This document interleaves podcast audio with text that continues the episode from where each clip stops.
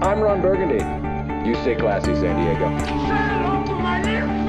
Oh, I feel the need, the need, the need, just a bit outside. If you only knew the power of the dark side. Here's looking at you, kid. My name is Bora. I like you. I want the truth. You can't handle the truth.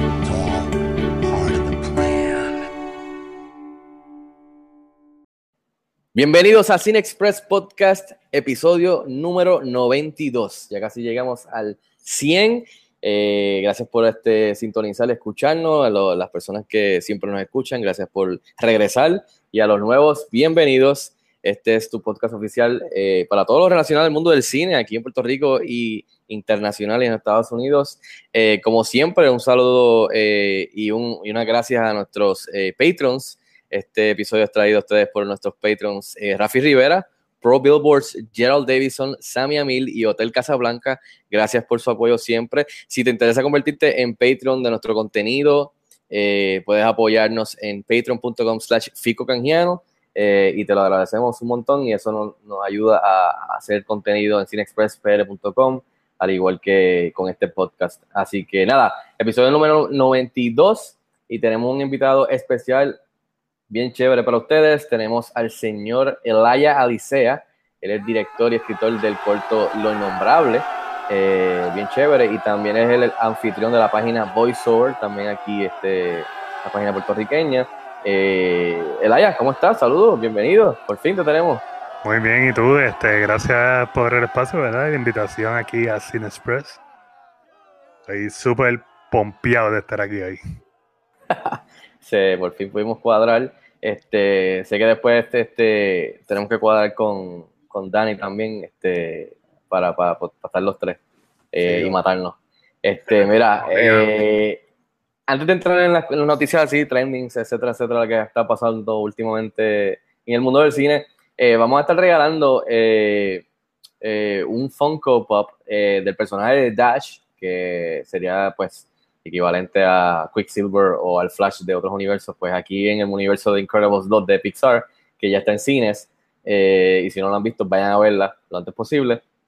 Pues el personaje de Dash, eh, vamos a regalar un Funko eh, para las personas que escuchen este podcast y vamos a tener una palabra mágica eh, que Elaya va a decir más tarde, más en el medio del, del episodio. Así que para que entonces usen esa palabra mágica, nos escriban al email eh, y, y así pueden estar participando para, para ganarse este Funko Pop del personaje de Dash de Incredibles 2.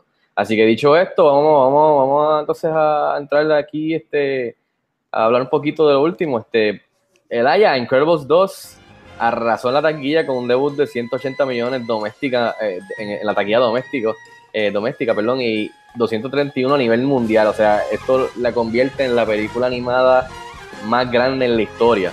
Wow. Y también eh, es el segundo estreno más grande de junio después de Jurassic World. Y creo que estaba leyendo que es la, la hace la octava, la octava eh, película más grande, o sea, el debut más grande en el listado del top 10 la, la, la pone octava de todos los tiempos también. O sea, ¿qué te parece este estreno? ¿Tú lo veías venir ya? Eh, recuerda que la, la primera vino 14, hace 14 años Sí. y usualmente cuando pasa ese tiempo entre medio, pues eso afecta mucho el, el, el tú sabes, el, el, branding, el, producto. Eh, ¿Tú la viste ya? ¿Qué te pareció? ¿Esperabas que fuera tan grande el debut? Pues mira, este, el debut lo esperaba. Aún yo no lo he visto, pero todos los eh, fans que he escuchado de la número uno están súper complacidos con la número dos. Y eso es como que un súper mega indicio. Y espero que, ¿verdad? Como dijo el señor este, Marlon Wayans, o no, Damon Wayans Jr., dijo que por favor no, eh, no tendrá que esperar él hasta los 67 años para ver la parte 3.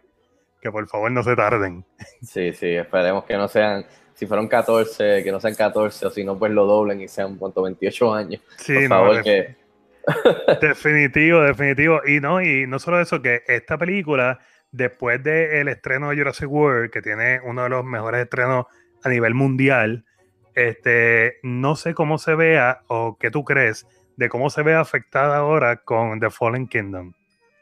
Yo, va, a estar, definitivamente va a estar afectada. Y estamos hablando en un momento que está Infinity War todavía dando bandazo por ahí, está Deadpool dando bandazo, está Solo todavía por ahí, está Incredibles 2 y ahora entra Jurassic World. Yo creo que todas esas películas van a afectar a, a Incredibles 2, pero no creo que, que, sea tan, tan grande el drop, porque recuerda que también esto es una película para, para niños y es bueno el, el, el, counter programming, tú sabes, de que mucha gente va a salir a ver estas películas de, dinosaurios que en sí tiene un poco de que tira al horror y al, y al, y al miedo, que quizás pues entonces pues los niños pueden entonces pues volver a ver Incredibles 2 eh, o sea, que, que, para mí Jurassic World Fallen Kingdom es más dirigido a un, a un tú sabes, a un demográfico más, más adulto, eh, que, que, que, puede hacer un repeat business bien chévere, pero definitivamente la va a afectar, definitivamente yo creo, me sorprendería bien grande, o sea, grandemente, que a mí que Incredibles 2 repita y Jurassic World se quede corto, yo no creo que veo eso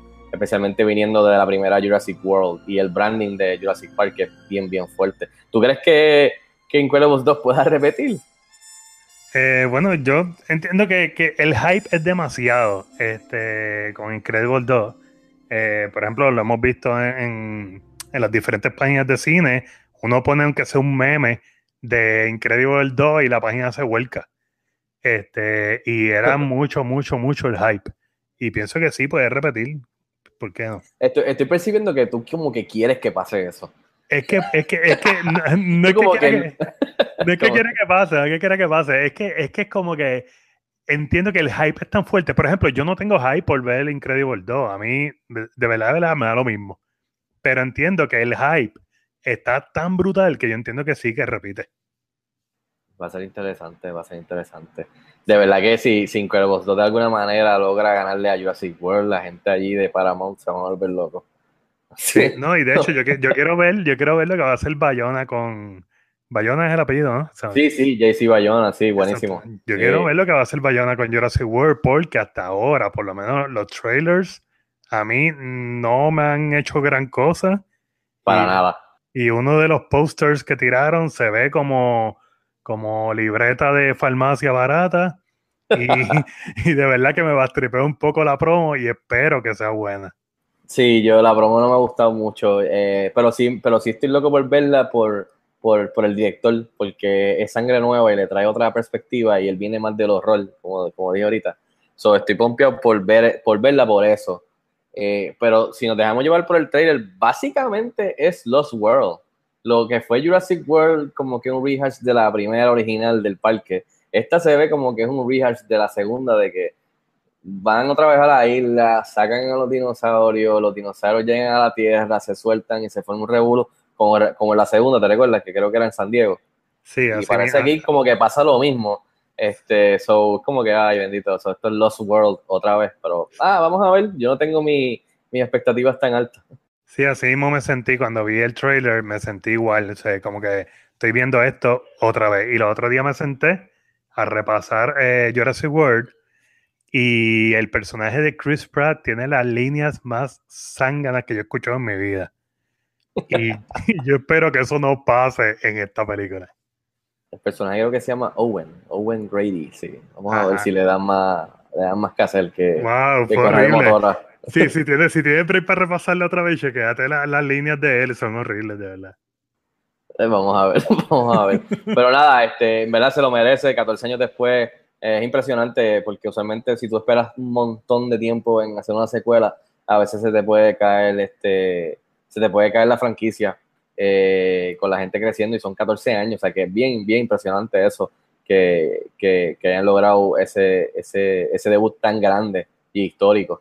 Pero vayan a verla, en verdad está muy buena, pueden ver la reseña mía en cinexpresspere.com y en el canal de YouTube, está muy, muy buena. Este, para mí es bien difícil compararla debido al tiempo que pa ha pasado, este, y, y, porque en verdad, como, como una empieza justamente después de la otra, en cuestión del timeline, eh, o sea, eh, eh, la película, la segunda, comienza literalmente la, al final de la primera, pues para mí es como que, tú sabes, como que van de la mano, como, como que un libro que fue separado, tú sabes, no, no, se me hace bien difícil este, compararla, y la primera para mí era, era o sea, buenísima, de las mejores de Pixar, y que, y que yo no sé si estás conmigo, que por fin nos dieron una secuela que queríamos de Pixar, porque vinieron todas las de Cars que nadie pidió, vinieron todas las de que spin-off de las de Airplanes que nadie pidió, esas de Planes. Este, ¿qué, qué otra película no tiene secuela? No tiene un Finding yo- yo- Dory. yo tengo una pregunta, O sea- ahora, ahora que dices que nadie pidió.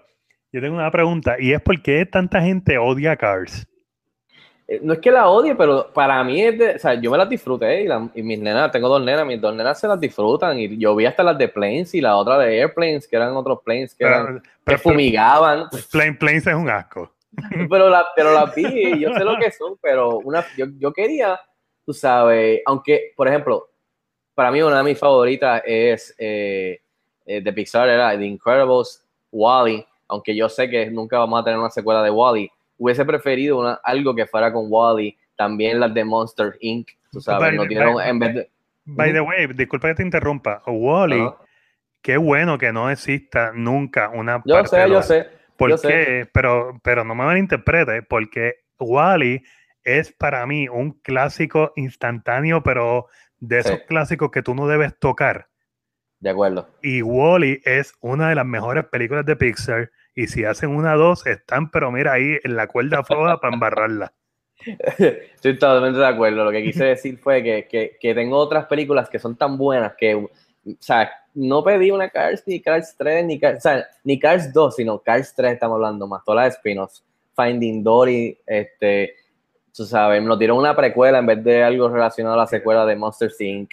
Tú sabes, es, algo que no hemos estado pidiendo, pero entonces esta que sí la, era algo que se, que se, que, que, que sí que se, se veía más accesible a que sí hubiese una secuela con esta familia, que básicamente él es la mejor versión de la familia de Fantastic Four que, que, que han hecho ever, la primera, y ahora con esta segunda, el cual nunca han podido lograr de otra manera live action a los Fantastic Four en el cine, so era algo que era más accesible a secuela y a una franquicia, so para, por eso para mí es bien impresionante que se tardaron 14 años, pero bueno, en verdad la sacaron del parque y espero que, como tú dices, no se tarden demasiado otra vez en hacer.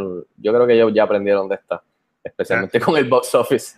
Story. Lo que pasa es que Disney tiene todo tan planificado que de verdad este es el momento perfecto para sacar de Incredible 2.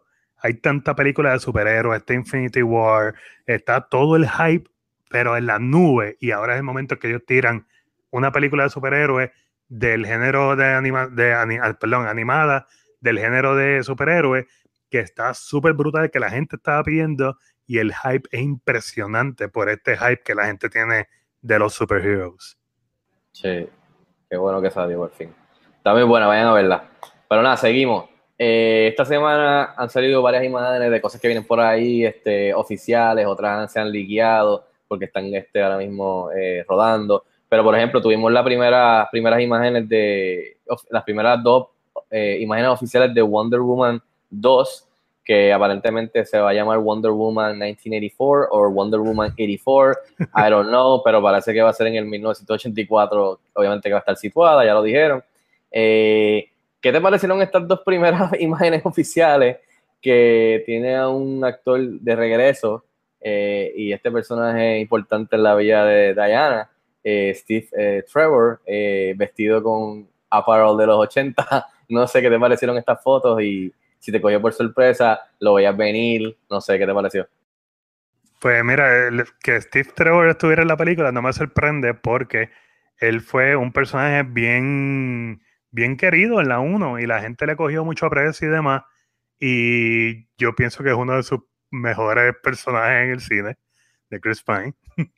Este, Y pues tenía, tenía que volver, obviamente. Y las otras imágenes que he visto de Wonder Woman eh, 1989. 84 aparentemente, 84 ya. Exacto, de las otras fotos que he visto de ella son las mismas fotos de la 1, eso no me sorprende. ¿Y has visto alguno de los videos que ha salido que sale ella corriendo o aparentemente volando, como que la están agarrando como si fuera, mucha gente dice que es el, un look el Invisible Jet o algo parecido. No sé, que- no sé si lo has Eh, no, esa, eso no lo he visto porque es que yo soy persona que no me encanta ver tanto trailer ni nada, porque me pasa después como me pasó con Deadpool 1, que vi toda la película en trailers y cuando vi la película, lo único que fui a ver al cine fueron los créditos. Ya. Sí, yo totalmente te entiendo, sí, sí. Yo no lo he visto, pero vi- he visto que han salido como screenshots, sí, he visto en Twitter que parece que hay gente que está obviamente en la ciudad que están grabando y toma videos esto. sabes, pirateado, este, así, guerrilla style, y sale ella como wires y por screenshots, pero no, no he visto los videos. Pero parece que está volando en el Invisible Jet o está corriendo bien rápido a los Flash, aparentemente, porque ya está como que sobrevolando encima de la calle. Eh, ¿qué te- vamos a hablar en verdad de lo que importa, porque sí, ellos sacaron una foto que sale cargado como Wonder Woman y se ve completamente hermosa. Y es como tú dices, bien similar a las fotos de la primera. Sí creo que veo el, el traje un poquito más shiny, más, más llamativo, como, como trataron de hacer con la última Justice League, que comparado a todos los Dark, pues trataron de hacerlo más shiny, más vibrante. Eh, y ella se hermosa. Me tripé a Chris Pine en, en, en, en Apparel de los 80, y- de, de los 80 y pico. Pero vamos a hablar de lo de Chris Pine. Eh, él fue bien importante en Wonder Woman. O sea, mucha gente hasta llega a decir que sin Chris Pine y su, y su interpretación de, del de, del traje amoroso, quizás Wonder Woman no funciona. Eh, porque va de la mano con, con, con, con la interpretación de Gal Gadot, que también mucha gente llega a decir hasta un extremo de que ella no actúa muy, muy bien, que digamos. So, ¿tú piensas que quizás ellos mal matar a Chris Pine en la original eh, no se habían dado cuenta de lo importante que iba a ser Chris Pine al, al- al éxito de la película y es, y es una manera de volverlo a traer porque saben lo importante que es. ¿Te gusta que, que, que regrese? ¿O o tú no estás en contra de eso? No, definitivamente me gusta que regrese. Este, vamos a ver cómo lo traen, porque eso es otra cosa, ¿verdad? Este, eh, wise, cómo lo traen de nuevo a la película. Pero pienso que ellos no sabían y nunca se dieron cuenta hasta que vieron la película en una sala de cine cuán exitoso iba a ser ese personaje y cuán importante va a ser en la vida de Diana. Este, y cuán rico era verlo en pantalla porque era un personaje que a lo mejor dijeron, ok, este es el, el- el vínculo amoroso de Wonder Woman, pero Wonder Woman es la superestrella aquí. Y la verdad del caso fue que Chris Pine brilló tanto como ella en la película. So, Sí, no, Chris Pine básicamente era, era, era la audiencia. Era Sí. como nosotros con ella, como que mira esta diosa, o sea, ¿quién es esta tipa? Y éramos como que éramos, él era nosotros. Definitivo, definitivo. Y qué bueno que lo trajeron de vuelta, de verdad. Pero tú no crees que le quita, es una manera cheap, o sea, le resta al final del personaje y de ese final en el tercer acto, de ese sacrificio que me la traigas de nuevo, ¿no? No le quita entonces a la primera, a la, original cuando sacan esta segunda. Lo que pasa es que todo depende, ¿verdad? De cómo, de cómo lo hagan, si vieran para atrás, si es antes, este, si hay una línea de tiempo que, que, que, ¿verdad? Que- que se hizo porque Flash hizo algo en otro lado y se vio afectado acá el universo de Wonder Woman. O sea, no sé cómo lo vayan a Ah, ya, unir. ya. O sea, yo Pero- espero que no, que no me tengas a, a Gal Gadot, a Wonder Woman, peinándose al frente del espejo y que de repente salga Chris Pine hablándole como un Oh, fantasma ese- a la- en el espejo y ella se vira y él no está ahí. Por favor, no hagan eso, tú sabes, Eso- eso lo han hecho en miles de otras películas. Eso sería Ghost, Ah, eso sería Pues- Ghost ve- versión DC. Sí, que pongan, que pongan a los dos ahí a hacer este vasijas de, de, o sea, de barro.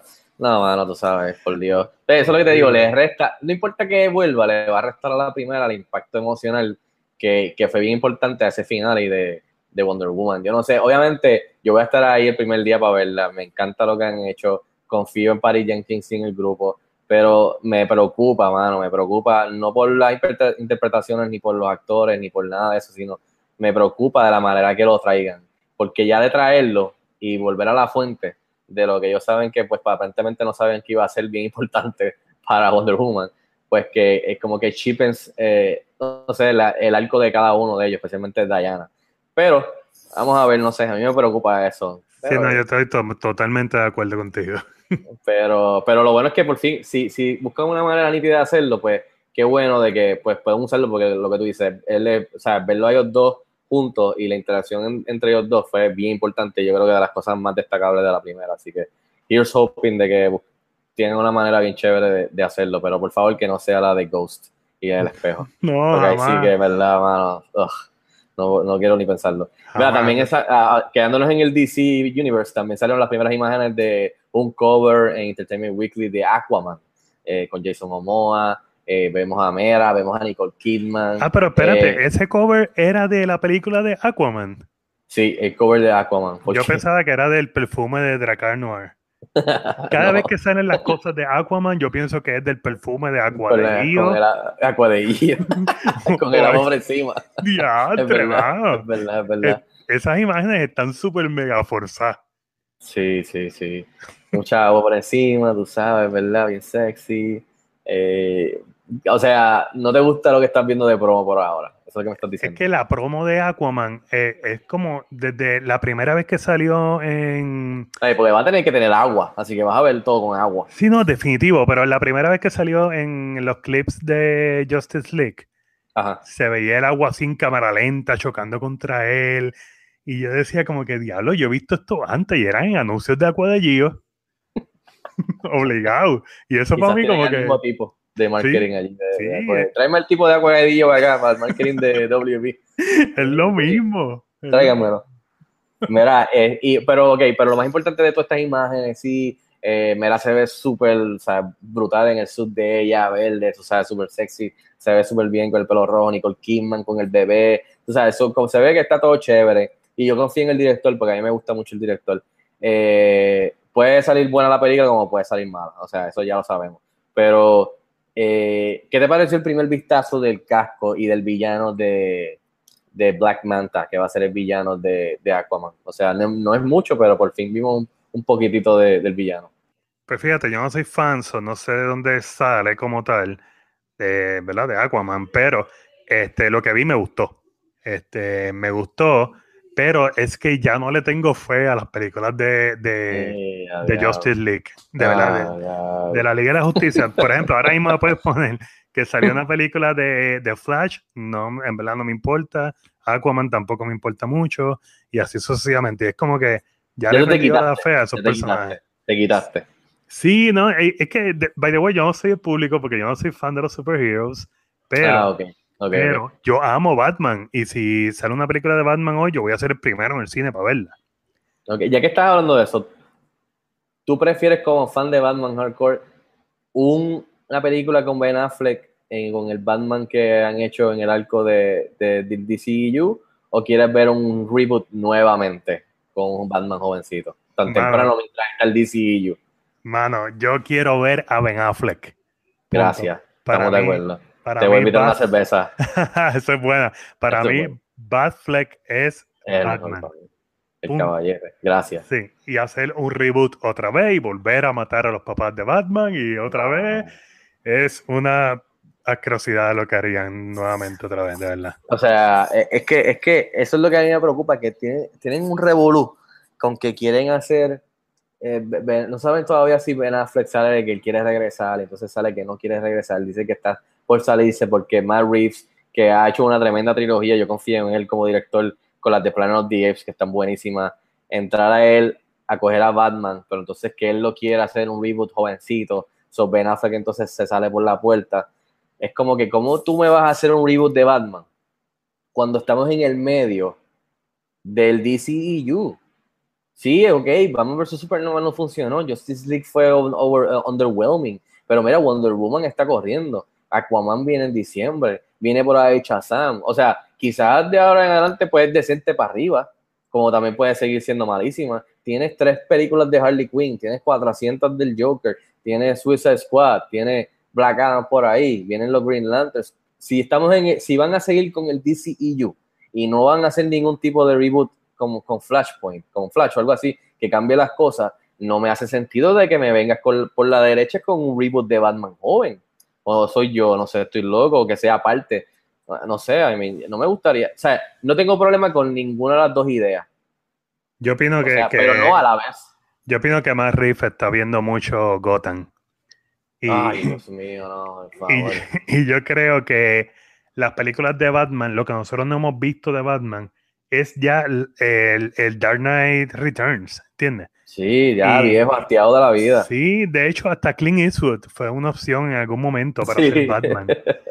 Y eso es lo que yo quiero ver. Yo quiero ver a este Batman ya hastiado, aborrecido, que no le importa darte un tiro como si fuese Gran Torino. Sí, no, por, ese, por esa línea ahí vamos, hasta que trataron de arreglarlo un poco en Justice League. Pero por ahí vamos, sí, con Batman vs. Superman. Sí, y a Pero mí nada. eso de verdad me, me, me agita. Yo quiero ver un Batman más viejo y para mí Ben Affleck iba en esa línea. Exacto, estamos de acuerdo. Eh, pues, Elaya, puedes regresar al podcast. Eh, mira, eh, vamos a seguir saliendo de los superhéroes. Salieron los primeros trailers eh, en estos días. Uno fue de The Nun, de la monja, del universo este de The Conjuring y de Annabelle. Eh, creo que es una precuela a todo lo que vino antes, asumo yo, por, por lo que vi de las imágenes. ¿Por Eh, qué? eh, ¿Por qué?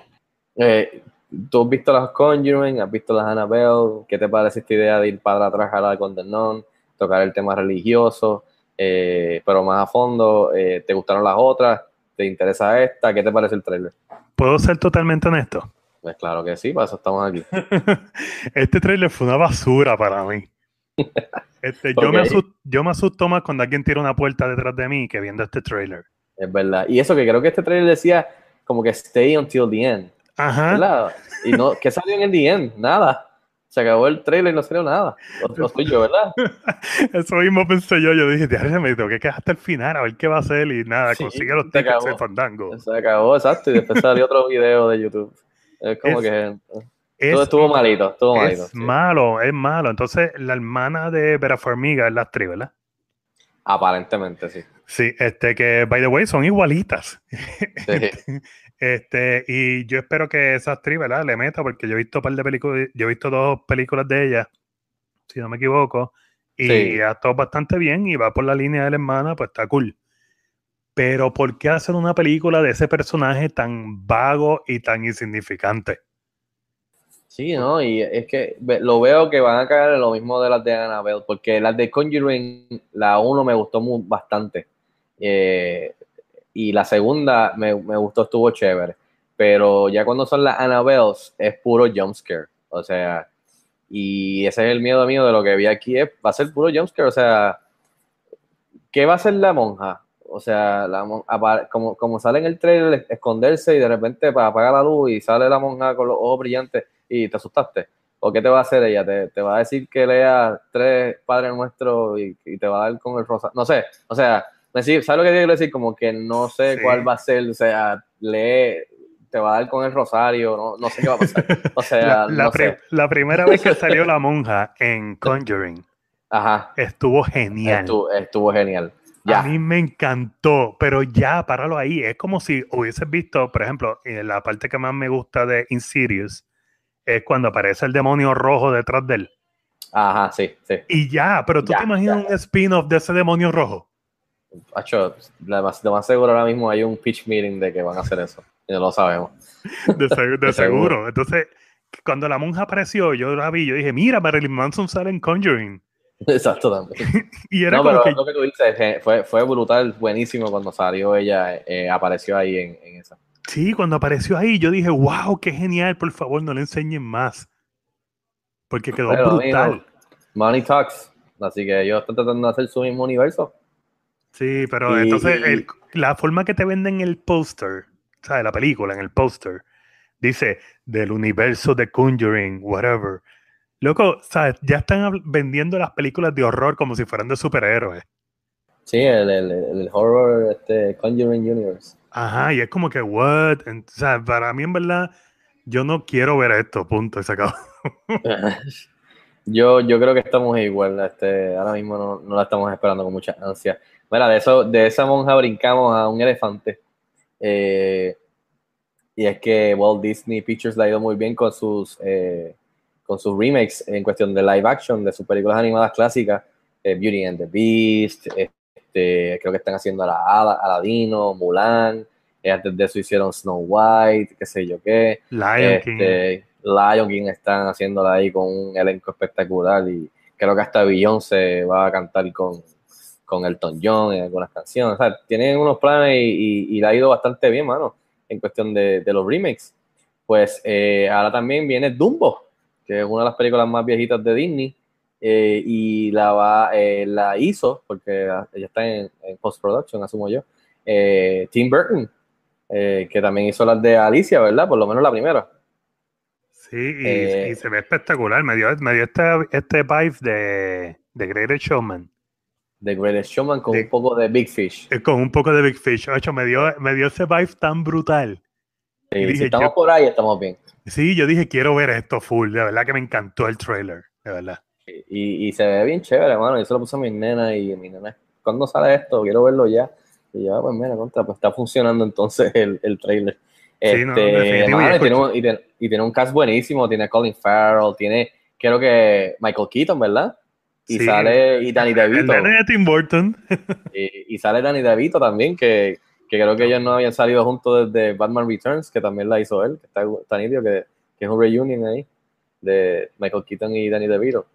Sí, no, Este- pa- para mí, después que no se enfanguen este, haciendo como que, por ejemplo, como lo que hicieron con, con Alice in Wonderland, es que eh, Alice in Wonderland no hay por dónde agarrarla. No, eso, a mí quizás puede hablar un poco de los visuales que están chéveres, pero Sí, nah, eh, eso, se- se- nah, no. sí, no, y tú ¿Por ves la película. por qué lo, por- sí, ¿por qué lo mencionaste, mano? Porque, ¿Por tú qué lo mencionaste? Ahora me vas tripeaste, chico. porque Tim Burton está envuelto, ¿no? Yo sé, pero vamos, vamos a volver a Dumbo, chicos. Vamos a volver a Dumbo. Pero exacto, lo que quiero decir es que, por ejemplo, Dumbo tiene una muy buena historia de muñequito y Alice in Wonderland no. Alice in Wonderland era un over the place en la, en la de muñequito. Y cuando la traen a personas, hacen como un reguero. Este, y pues no es para menos porque la historia es bien loca. Pero sí, en Dumbo yo le tengo bastante fe a este cuento. Y ahí, Sí. aparte de que ya vengo de haber visto lo que hizo super cool John Favreau cuando hizo The Jungle Book Uf, sí. que me quedó súper ready. Y pues quiero ver estas películas así a- a- en persona, con directores súper cool y con trabajos brutales como se ve el de Dumbo. En Dumbo, en Dumbo, hace tiempo yo no la veo, pero en Dumbo era que salía la, la sesión esta que estaba en crack con, la, con los elefantes de colores, ¿verdad? En una sección musical.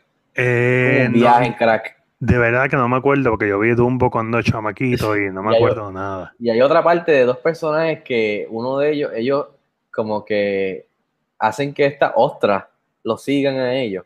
Y cogen, y cogen de tonto a, la- a la- a las bebés ostras y se comen las ostras. Eh, eh, yo creo que eso es Dumbo, si no estoy, equivo- eh, Wow, me estoy yo- equivocado. Y, y en verdad, quiero ver, eso, eso va a estar en la película, de verdad. Si, si- Yo si creo que yo estoy tengo- mal, pero yo eso creo que- sale en Dumbo. Yo creo que tu memoria está tan brutal. Yo creo que yo tengo mejor memoria de Operation Dumbo que de Dumbo. Diablo, oye, peliculón, Operation Dumbo. Este, pero yo creo que, si no estoy mal, cuando termine aquí lo voy a buscar. Hay una parte que es una loquera con elefantes, como que, como que estás en ácido. Y siempre que cuando anunciaron Tim Norton, yo dije, diablo, este tipo va a meter eso ahí. Y en el trailer vi un poco de como elefantes flotando como en burbuja. Y dije, pues eso, eso. Y la otra parte, me recuerdo, eran dos personajes, que una, que, que, que es una parte que como que, no me recuerdo si es Dumbo o Pinocho, pero son dos personajes que están cerca del mar y hace- cogen de tonto a esta, a esta familia de ostras y hacen que se vayan con ellos y los persiguen así como si fuera, eh, o sea, sígueme, ah, chichi, vámonos aquí, van hasta la casa y los coge de tonto y se, los, y se come las ostras. Y, y eso yo creo que es Dumbo, mano, y quiero Pues ver yo- como yo- que si eso yo va a estar... Yo creo que si eso sale, Tim Burton habrá dicho, estoy seguro, que esa es su parte favorita del cuento y claro que lo van a hacer. Exacto, exacto. Esa es la parte que, esa es la parte que va a todo el mundo a hablar, como que ah, todo lo de Dumbo estuvo chévere, pero hizo esta lo que otra vez. Exacto. Pero nada, vienen por ahí, está muy bueno. Creo que estamos de acuerdo que el trailer de Dumbo, por lo menos el teaser, estuvo mucho mejor que el teaser de la, de la monja. ¿No? Así que, Mil nada, definitivo. para terminar la sesión de, de, de trending de noticias, eh, siguiendo con Disney, obviamente estábamos hablando desde empezar que Disney está tratando de comprar a Fox, creo que ese deal está esperando a ser aprobado por el gobierno, pero entonces de repente Comcast eh, se metió, le hizo uno, un- le ofreció eh, un- una cantidad más grande que, la que Disney a Fox, entonces se, se trancó, se formó revolú, pero entonces leí ayer o hoy que Disney no se va a quedar con, las- con la- con los brazos cruzados y que Disney le va a ir por encima a la oferta de Comcast, que está listo para hacerlo. Todo esto es rumor, obviamente. Eh, no sé, ¿qué te parece de este deal original? Si tú quieres que Comcast gane, si quieres que Disney coja los derechos de muchos de los personajes y gane esto de Fox, quieres que todos se queden como están. Eh, no sé, dame tú dos centavos por encima, no es cuestión de, de- los chavos y de, de detalles económicos, sino tú quieres que esto se dé porque ves que es algo que sería mejor para, para Disney y para Fox, o que sería para Comcast, o que se dividan las cosas entre Fox, entre, perdón, Disney y Comcast. No sé, tus dos centavos en todo este meollo de, de- de- de bi- billones de dólares. A mí me encantaría que fuera Comcast el que comprara Fox. Por el hecho, por el hecho de que tú te imaginas, Disney, Disney, Disney es dueño de todo. Mete la mano en cualquier sitio y Disney es dueño de todo. Sí. By the way, este podcast ha sido comprado ahora mismo por Disney, Walt Disney Pictures, así que acaba de hacerse Patreon. By Así the nada, way. sí, continúa, continúa. By the way, yo no voy a hablar mucho de Disney porque yo soy empleado de Disney. Y, Pero en el caso de, de, de Comcast, me gustaría que fuera Comcast. ¿Tú te imaginas hoy en día la película Fight Club hecha por Disney? No, mano, no, no, No. mano, no. ¿Sabes? Es, es horrible, ¿sabes? Lo que está pasando ya es un monopolio en el cual Disney quiere meter la mano en todo. Entonces, tú ves un show en televisión, es de ABC, pues ABC, ¿de quién es? De Disney. Este, te fuiste a ver un show de ESPN, ESPN, ¿de quién es? De Disney.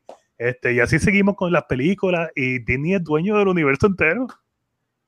Entonces tú dices, wow, van a seguir metiendo la mano y trayendo, por ejemplo, a Fox, que son los cuatro fantásticos, a meterlos en el universo de, de Marvel y los X-Men otra vez. Vamos a tener 60 mil películas más de superhéroes otra vez y no era. Sí, no, pero ahí Disney, tú sabes que ta- yo sé que quiere controlar todo, pero ahí, ahí yo les doy, ahí, o sea, me hace sentido porque eh, como es Marvel, pues ellos básicamente lo que quieren de Fox no es tanto las películas de Fox Searchlight y que sí, lo de, tú sabes, Greatest Showman y que sí, tú sabes, estas películas de Fox que son buenas, que pero son aparte, ellos lo que están detrás es obviamente de su- sus personajes que eran de ellos cuando ellos se lo tuvieron que dar cuando estaban en bancarrota. Estamos hablando de los Fantastic Four, de Silver Surfer, de Galactus, estos personajes de X-Men, la familia de X-Men, el cual obviamente ellos están locos por integrar al MCU. ¿Y So, por qué no tiran a comprar eso? ¿Cómo es? ¿Por, por qué no le tiran a comprar eso nada más? Pues eso, eso, eso es lo que, eso es lo que ah, yo, yo veo que aparentemente es lo que va a pasar. Se van a dividir los assets entre Comcast cogiendo, por ejemplo, quizás la- más del, del lado de Fox de, de la, tú sabes, de, de- de- estas películas de, como dije, Greatest Showman, Deadpool quizás se queda por allá, R, y entonces Disney coge todos los que son sus personajes para atrás, X-Men, Silver Surfer, Fantastic Four, que es lo que en verdad que ellos quieren, y se lo dividen al final del día. Quizás eso es lo que yo veo que va puede que sea mejor para todo el mundo, ¿me entiendes? Pero porque es lo que tú dices, o sea, ¿en verdad tú crees que veamos a Deadpool caer en las manos de Disney que siga siendo R con, como, como, es, como es Deadpool?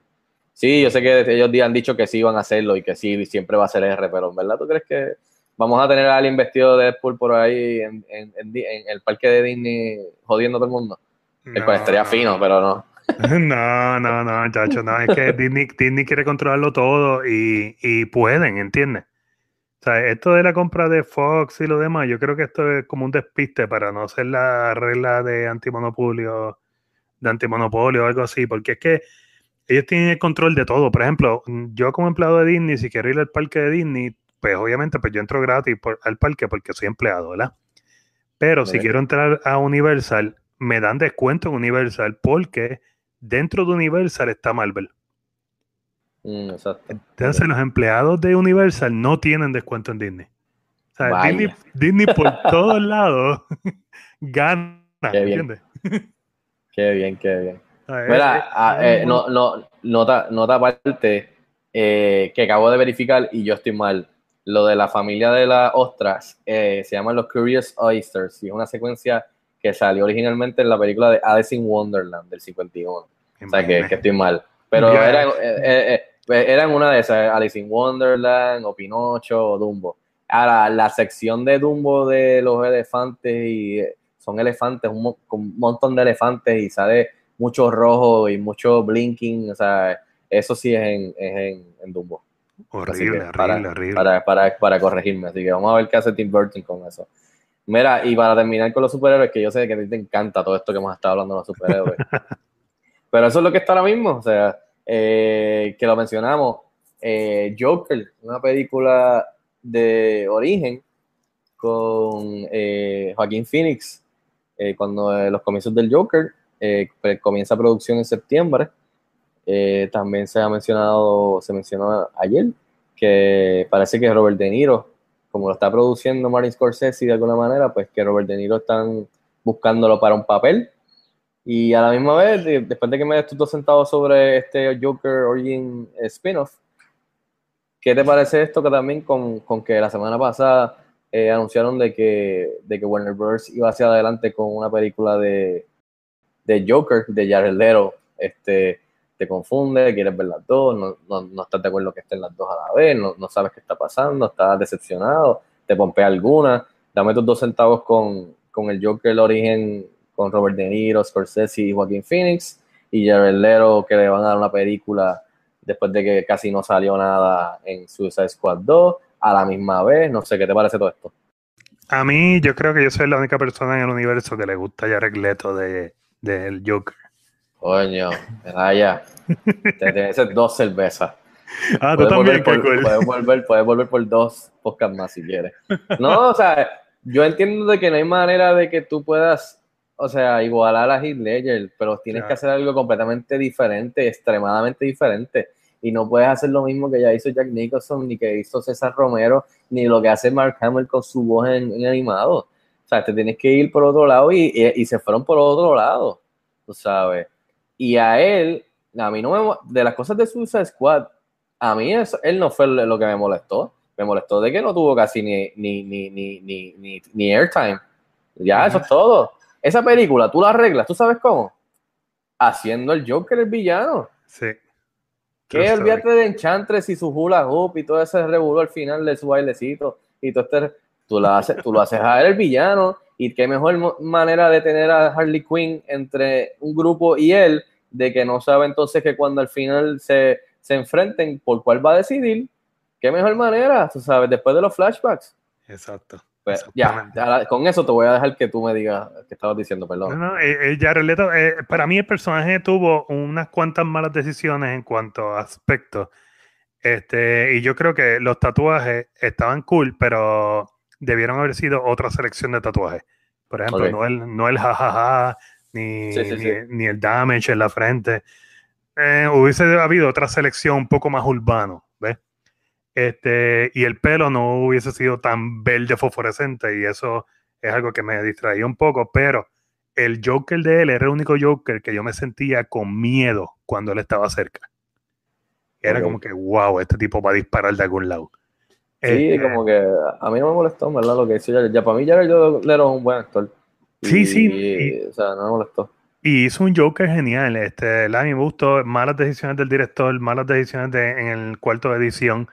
No. Este, y en cuanto a guion, pero a mí me gusta el Joker de Jared Leto, so estoy loco de ver una película completa con, con Leto. Eso para mí es como un plus. Pero entonces Joaquín Phoenix con la de Origen. Ok, la de Joaquín Phoenix. Si Joaquín Phoenix nunca se pinta la cara y nunca se pinta el pelo de verde en toda la película, yo voy a estar feliz. Que te den quizás me- al final un tiro de él That's poniéndose it. algo y ya se acabó. Y corta, se acabó. nos. O arrancándose la cara, como el Joker hace en una parte. Y ya, ya lo estaría brutal. ¿Tú Sí, te imaginas la película acabándose, arrancándose la cara? Que coja, que coja una cuchilla icónica de él y empiece chi, chi, chi, chi, se oiga nada más, se, se oiga nada más él un poco con el espejo y se, se oiga el Sí. de la carne y, y se corta ahí, nos Y fuimos. que, ya. y que grite, y que grite de dolor. Exacto. Y a diablo. O sea, Ves, eso, Deberían llamarnos a nosotros para hacer esto. No eso estaría épico. A mí me encantaría ver ese personaje de Joker en las manos de Joaquín Phoenix haciendo, o sea, sin pintura, sin lo cartoony. Exacto, sí. Eso me No, no, y, fascinaría que- verlo. y parece que por ahí, y parece que por esas que por esa onda es la que van, que van a ir bien serio. Si hacen- Streets, Taxi Driver-ish, Martin Sí. Scorsese. Si hacen eso, yo voy a estar bien feliz, pero bien feliz. Y no hay ningún problema con que, con que, que, que existan las dos, porque si me estás tirando un origen eh, alterno, cool, porque lo hemos visto antes en los cómics, mil veces el origen, lo hemos visto en las películas animadas, mil veces otras cosas locas con el Joker. O sea que siempre van a haber cosas diferentes en diferentes medios del mismo personaje, igual con Batman, igual que con Superman, cuando lo vuelven a hacer un reboot en los cómics y hacen algo diferente con su creación, sea, hay origen cool. O sea, nunca, nunca, no, no tengo ningún problema con eso porque está bastante aparte con el Joker solo de Jared Leto. Pero ahora que me dices que no tienes ningún problema con el Jared Leto solo, ¿de verdad tú crees que aguanta una película sola, sin un héroe ni sin nadie? ¿O tú Este- crees que deben entonces meter a Harley Quinn ahí? No, para mí debe estar Harley Quinn ahí. Por eso, porque es que yo, yo no, yo no sé si quisiera. O sea, no es una película que yo no creo que tú y yo estamos pidiendo, ¿verdad? Pero no nos molesta si la terminan haciendo con Jared Leto del Joker, pero no sé si la aguanta completa como un villano. No, no, no. Por ejemplo, en, si hacen lo que yo dije de Joaquín Phoenix, que no se pinte la cara y nada, ese personaje aguanta una película de Joker es solo, pero ya el personaje de Leto no la aguanta solo. No la aguanta solo. Tiene que tener este, a Harley Quinn o tiene que tener a alguien más, porque ya el personaje de, de Leto es muy cartoony y yo no aguantaría ver esa loquera toda una hora y media. Por eso. No. Pero no sé, mano, qué mejor manera de usar al Joker en la película de The Batman con Ben Affleck, mano. Ya, que se vayan a las galletas los dos. Ya. Obligado, obligado. Toda la película, vámonos. Y que el Joker haya sido el que haya matado al Robin anterior y que las ganas estén ahí, se le escapó en Suicide Squad y que tú sabes, Harley Quinn la metan ahí, que, que también se meta por ahí en el, en el medio y que Ben Affleck esté detrás de- del Joker y que sea un Joker de que ninguno de los Jokers anteriores se ha podido ir a las galletas con él físicamente. Obviamente Batman lo va, lo va a destruir, tú sabes, al final, pero qué mejor gato y ratón, tú sabes, y que sea también un poco más físico. El threat, no Sí. tanto mastermind, tú sabes, estoy un paso adelante, te voy a joder. Sí, cool, pero que también sea más de, tú sabes lo que tú dijiste, tiroteo, más, más callejero, más físico. I mean, está ahí, mano. O sea, háganlo. Ya. O sea, A- a- pero a mí- eh, A mí la que más me preocupa es la de Scorsese. Sí, yo creo que es que esa va a terminar siendo más como tan más tan, tan real y tan greedy, tan como te dije, Pero- Main pero- Street, pero pero alejado. O sea, de- dime qué necesidad tiene Scorsese y De Niro de hacer una película de Joker. Absolutamente ninguna. Se Se llama dinero, más nada.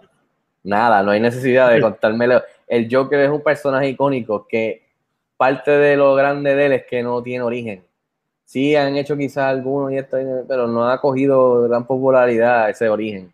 Eh, ¿Qué más que Heath Ledger jugando en eso, en la de Dark Knight? Cada vez que le contaba a alguien diferente de dónde venían sus scars. Sí. siempre era diferente. No hay origen. Ujú. ¿Por qué me vas a hacer una película ahora mismo de origen? I mean, quizás tú y yo estamos hablando mierda aquí cuando eh, Joaquín Phoenix saca del Joker, mano, es una película que hasta quizás nominen para Oscar, puede terminar siendo grandiosa y pues cool, pero ahora Pero- mismo es una pero- película que nosotros no estamos pidiendo.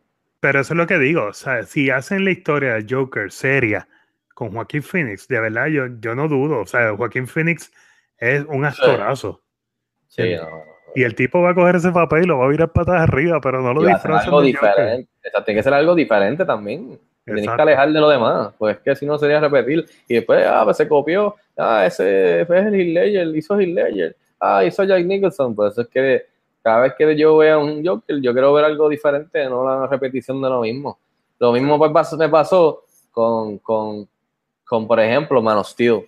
Yo no quería ver, y, y como con Batman, como tú, tú no querías ver al Batman de Michael Keaton, tú querías ver un Batman ya viejo y que fuera algo diferente, y lo hicieron. Y lo mismo con Man of Steel, yo crecí con Christopher Reeve, y, ¿sabes? y un, un icono, o sea, un icon. Pero yo no quería ver a, a- a Christopher Reeve nuevamente simplemente modernizado, yo quería ver otro Superman, mano, y no tenemos otro Superman, y Te, ya. te- te voy a decir algo y cada vez que yo digo esto me cae en chinche. Eh, diablo, aquí va. Este, ¿Qué yo vas a decirle Man nunca, of Steel, loco? no, no, O de nunca la- Vas peor, vas a hablar de Christopher Reeve. Ah, diablo. no, no, mira, yo nunca en mi vida he visto una buena película de Superman. Ok. ok. Nunca, nunca. A mí no me gusta ninguna película de Superman. O sea, Ok. y es lo que yo hablo de, de Joaquin Phoenix, y eso es cuestión de gusto al final del día. Claro. Lo que yo hablo del personaje de Joker en, con Joaquin Phoenix es, por ejemplo, lo que hicieron con Tom Welling en Smallville. Ok, sí. Que tú, que tú sabes que él, es, que él es Superman, pero tú no lo ves vestido de Superman. Que nunca, que nunca lo viste hasta el final, exacto. Exacto. Y es como que. Spoiler alert. Exacto, es eso. O sea, es, es coger este personaje y crearle todo este background super cool de quiénes eran sus amigos, quiénes lo traicionaron en el camino. El journey, moldearlo, exacto. El journey, correcto. Y el journey para mí es lo más que me gusta ver. Pero por ejemplo, a mí no me gustaba ver a Christopher Reeve ahí como que volando bien zángano eh, con Richard Pryor en los brazos. Este, o sea, es como que wow. Le cogiste el peor ejemplo de las películas de Superman. O sea, había que hacerlo, había que hacerlo. porque Cada vez que veo esa carátula me da como que piquiña. aunque en verdad, técnicamente la de Nuclear Man está peor, la, la 4. esa. Oh, Dios, horrible. No, diablo. Este, Entonces que, que, él que él saque un muñito ahí y se quita los- y se ponga los espejuelos y nadie lo conozca. O sea, nunca he visto una película de Superman que sea buena. Nunca. yo te puedo decir una película de Superman que es buena. Se llama Man of Steel, pero ese es otro podcast. Anyways, Oh, God. Oh, God. seguimos. Está bien, Ahora, está, vamos a- está- está bien porque después la- de la de Exacto. Brandon, cualquier película de Superman es buena. Exactamente, gracias. Del Creepy Superman. Este, vamos a entrar, vamos a mencionar los estrenos en Blu-ray y DVD para esta semana. Esta semana en Blu-ray y DVD estreno eh, sale para comprar eh, Pacific Rim Uprising, la secuela de Pacific Rim de Guillermo del Toro, pero en esta ocasión no regresó Guillermo del Toro y protagonizó este John Boyega de Star Wars. Eh, ¿La viste? también ¿La viste? la vi, no me gustó. ¿No te gustó? No me gustó para nada. ¿Y te gustó la Eh, primera? La primera sí me gustó, la primera estaba chévere.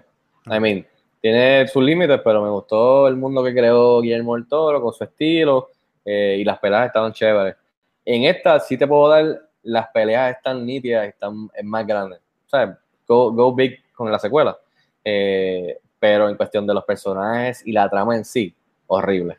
No. O sea, no me gustó para nada. O sea, si quieres ver algo nítido visual de robots darse a galleta limpia, pues está, en ese aspecto va a salir satisfecho. En todo lo demás, no. Eh, ¿Tú no la viste? No, yo vi la 1 y la 1 me gustó. Sí, está chévere, la primera me gustó. Sí. También está la película Unsane, que es la, estábamos hablando tú y yo, la película que hizo con, con el iPhone completamente, ¿verdad? Este, Steven Soderbergh. Eh, Steven Soderbergh y es su primera película en el género del horror. Exacto. O sea, que esa yo le daría un vistazo, no la he visto, la tenía ahí para rentarla. También la tienen en Blu-ray DVD. Entonces está Paul, Apostle of Christ, con, que la, la tuve la oportunidad de ver hace unos, hace unos meses atrás y tampoco me gustó mucho porque se llama Paul, Apostle of Christ, pero el, el- el menos que tiene tiempo en pantalla es eh, Pablo. Paul. ¿Cómo va a ser? Ajá, la película es el otro apóstol que es el eh, que hace Jim Caviezel que ya tú entras ya tú entras confundido porque para ti ese es Jesus o sea es como que estoy confundido aquí So, Yo creo que van a hacer una película pronto que se llame David y va a ser Jim Caviezel. también. sí e, esa, esa película es más de no me- se me olvida el nombre ahora de cuál es el, el que hace él Pero Eh, el hay que personaje es Silas. no no no creo que sí las eh, pero el personaje es Jim Caviezel y él es el que tiene más presencia y es más sobre él que el mismo Pablo el cual ya por ahí me, me, me- me estuvo como que weird sabes Pero pongas eh, Pablo Tengo curiosidad, en el valor de producción, ¿está buena la producción? No, sí, para hacer una película de ese, de saliendo de ese, de ese lado eh, religioso, Sí. eh, está muy bien producida, la cinematografía, la música, incluso eh, las actuaciones del que hace de Pablo, que es muy buen actor veterano, y Jim Caviezel, de, creo que es James Faulkner, el que hizo de, de Pablo, y entonces Jim Caviezel hace de, de Lucas, actually. Entonces la película es como que Lucas entra a los últimos días de Pablo, que lo van a, lo van a matar, eh, Lo van y a él, eh, y, él, y, él, ajá, y él va entrando como que entra y sale para coger la, para coger la palabra de, de Pablo. Entonces Lucas es el que se encarga de ponerla en libro, en papel, para entonces poder este, después con los otros apóstoles pues eh, eh, decir la palabra de Pablo. So, esa es la película en sí. Ya. Eh, that's it. Tiene como dos locales. Tiene la prisión donde está y tiene como un grupito donde están los, los demás esperando. Tú sabes. Pero en cuestión de, de la cinematografía, de la música, está chévere, tú sabes. Y creo que le fue bien en la taquilla, pero. eh, I mean, debió llamarse Paul Apostle, of- o sea, Lucas Apostle of Christ. Tú sabes. O tú sabes, Paul and Lucas, no sé. Pero nada, para Blu-ray Antes de salir de ese tema, ¿verdad? Este, ¿Qué piensas de el rumor que hay por ahí que viene Passion of Christ 2? Ah, The Passion of the Christ 2, wow. Eso fue una experiencia que me recuerdo todavía cuando vi la original ahí en, en, en San Patricio, creo que fue, en Plaza. Una sala repleta de masoquistas, en verdad. Porque Para mí esa es, una, esa es una de mis películas de horror favoritas. Pero No, esa película, esa película a mí me hizo sentir como mierda.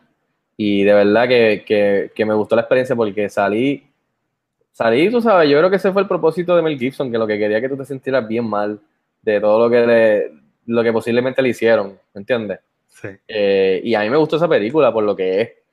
So, que hagan una segunda quizás están haciendo lo mismo que Incredible, si están esperando 20 años después o 15 años después.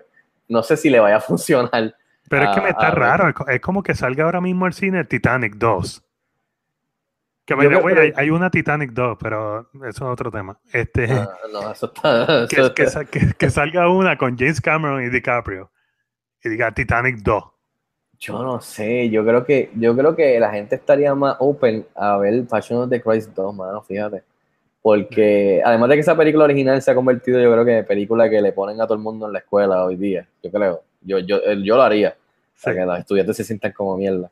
Este, pero, pero hay que ver de, de cómo sería. Estaría gufiado que hicieran como que. Porque esa película empieza cuando lo están tentando. Y, y ahí es un snowball, ya, cuando lo arrestan. So, es, esa, esa es la- lo que toca. Estaría gufiado ver una película que toque la resurrección, que es lo que yo asumo, porque al final de aquella tenía que ver un poquito más de detalle en la re- resurrección, tocando flashbacks de Jesús, tú sabes, al principio, con todos los milagros que hizo, quizás tocando un poco de María José. Yo, no, yo, yo confío en Mel Gibson, o sea, Mel Gibson ya lo, lo, lo- lo aceptaron de nuevo, de nuevo con brazos abiertos en Hollywood, tú sabes, y, y lo que hizo último con la película de guerra de con este, con Garfield, estuvo chévere, esa película me gustó Sí, Axel Rich estuvo brutal. estuvo chévere y o sea, yo no tengo problema con Mel Gibson dir- dirigiendo, siempre lo ha hecho bastante bien. So, estaría más op- estaría open, fíjate, a, a un Passion of the Christ. Pero Obviamente me- no puede llamarse dos, pero estaría muy weird. A mí me parece weird, pero como quiera yo la vería. Sí, sí, sí, va en esa onda hardcore, fuertecita. Creo que tiene su crowd. Obviamente para nada va a ser el- a igual de impacto como hizo la primera en, en la taquilla. Que incluso el mismo Deadpool eh, relaja con eso porque dice, somos la película más taquillera en la historia R, pero no pudimos ganarle a Jesús, como que con excepción. Porque creo que sigue siendo Passion of the Christ la más taquillera R. Wow. Este, que no me molestaría que se quedara así, porque en verdad fue, cuando salió fue, fue, fue de gran impacto. Eh, Sí, no, todavía la- me recuerdo esas escenas de los latigazos. Están, La producción es excelente. no, buenísima, buenísima, Sí. buenísima. Así que no me molestaría para nada eso que tú me mencionas de Passion of the Christ. ¿no? Eh, De más seguro lo deben estar haciendo ahora mismo, la- el guion.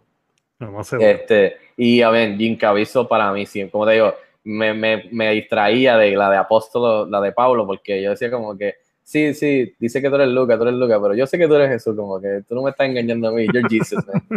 tú sabes, tú no eres Lucas nada. Eh, pero Jim Caviezel regresando estaría súper nítido. Eh, y por Sí. último, mira, también estrenó una película que es como un romantic drama, esa no tuve la oportunidad de verla, se llama Midnight Sun, también está en Blu-ray DVD. Y esta semana en los cines de Puerto Rico estrena eh, Jurassic World Fallen Kingdom, que es la secuela de Jurassic World. Eh, y también estrena, que estamos hablando de Joaquín Phoenix, estrena una película en Fine Arts de You Were Never Really Here, una película independiente. Estoy loco de ver esa película. Yo la vi hace ya más de dos meses, Wow. pero no te voy a decir nada para que, para que sigas confiado. Este, Estoy loco de Eh, verla, pero, pero todos lo- saben lo- con las ganas. Lo que te voy a decir es que Joaquín Phoenix da un, un papelón. Me imagino. Y, que- y él tiene otra ahora que también va para el cine. Sí, pero esta es un papelón y la directora, que es mujer, que es bien talentosa, tiene un buen estilo. Así Wow. que hay que verla. Wow, Creo que se llama Leanne Ramsey o Lean Ramsey se llama la muchacha. Tiene buena, buena, tiene, Yo- o sea, tiene talento. Yo creo que esa es de las películas que más estoy esperando ahora mismo. Pues estrena aquí en Puerto Rico. Este, así que esos son los dos estrenos. Y nada, vamos a entrar por lo menos cinco minutos. Vamos a hablar este spoiler alert. Ah, antes de entrar al spoiler eh, review por encimita de Solo a Star Wars Story para sacarlo, para sacarlo del sistema.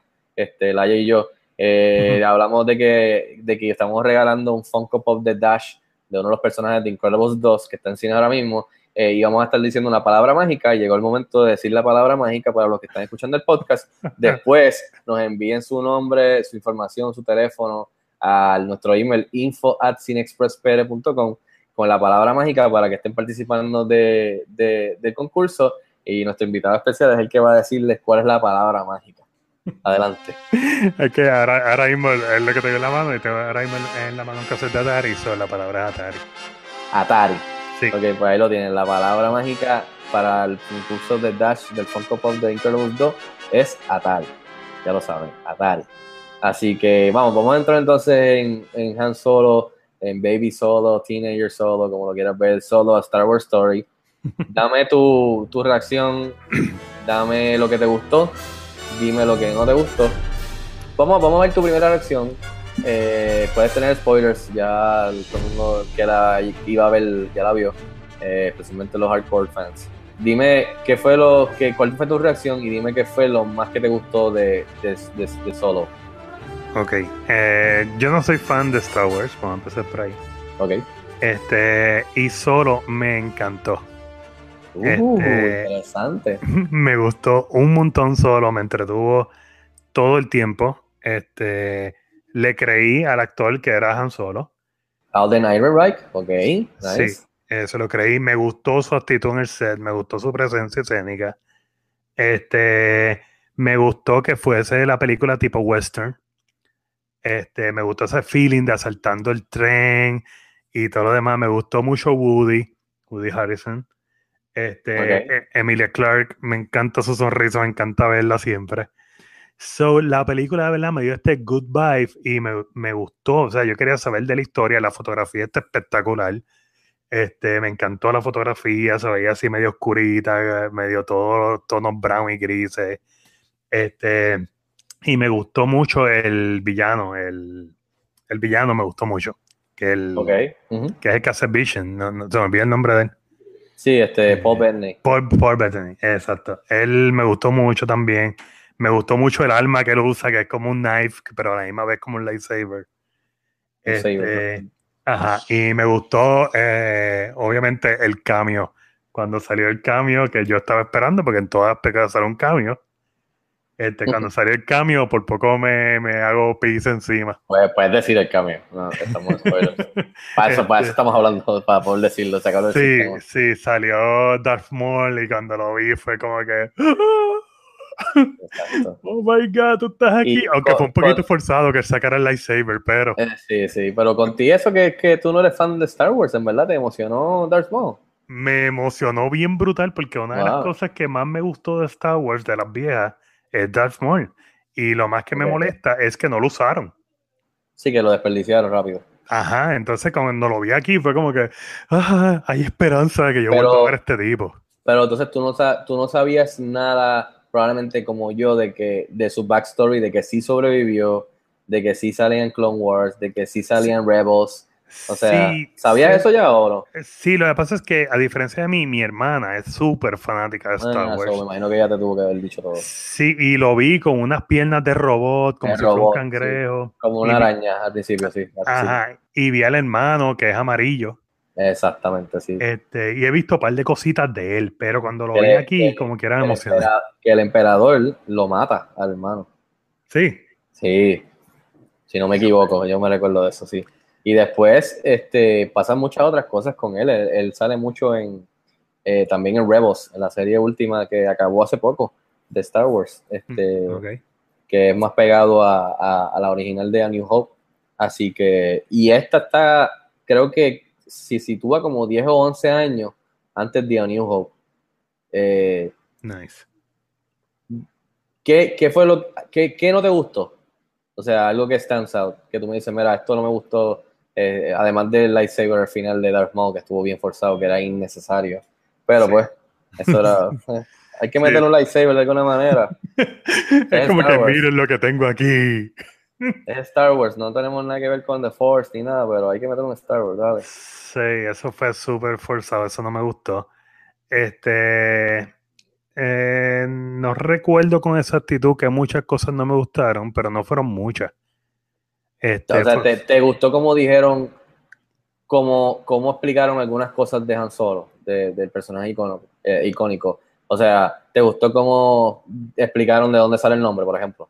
Porque sé que mucha gente eso se rieron y dijeron que, que estupidez más grande. Sí, pero es la misma estupidez de donde sale el nombre de Vito Corleone en The. Godfather. Exacto. Ah, En, en The Godfather él llega y no habla y le dicen, ah, no habla, ¿dónde tú eres, Corleone? Ok, pues Corleone. Y es una escena como que bien igual, o sea, cuando la vi en solo fue como que, "Ah, esto es The Godfather. Y Ok. como que me emocioné en esa parte porque The Godfather es mi película favorita. Y fue como que para mí estuvo cool. A mí, a mí me gustó porque entendí como que la referencia. ¿Y te gustó, el- te gustó el personaje de, de- del robot, del partner y amigo de Lando, L3? Eh, Porque para mí yo lo odié. Yo No no, soporté para Ah. nada. Eh, Me gustó, o sea, a mí, a mí no me gustó, pero me encantó cómo pudieron hacer que las emociones se envolvieran cuando él, eh, cuando él se muere. Ok. Eso Pero no piensas, que es un, no piensas que es un poco cruel como terminó todo. Porque si te pones a pensarlo de nuevo, en verdad, después de que ella está como que pro el freedom de los droids o de los, de los robots, que ellos la me- metieran su mente con su conciencia y que la metan en el Millennium Falcon, la están obligando a una eternidad de quedarse ahí, toquear, en vez de todo lo de free, toda la mierda esta de free, free los robots, la actitud de ella que era bien pro free, bien moderna. ¿No te parece que es un poco cruel? Ahora, ahora, que- lo, ahora que lo mencionas, sí. que estás contradiciéndolo.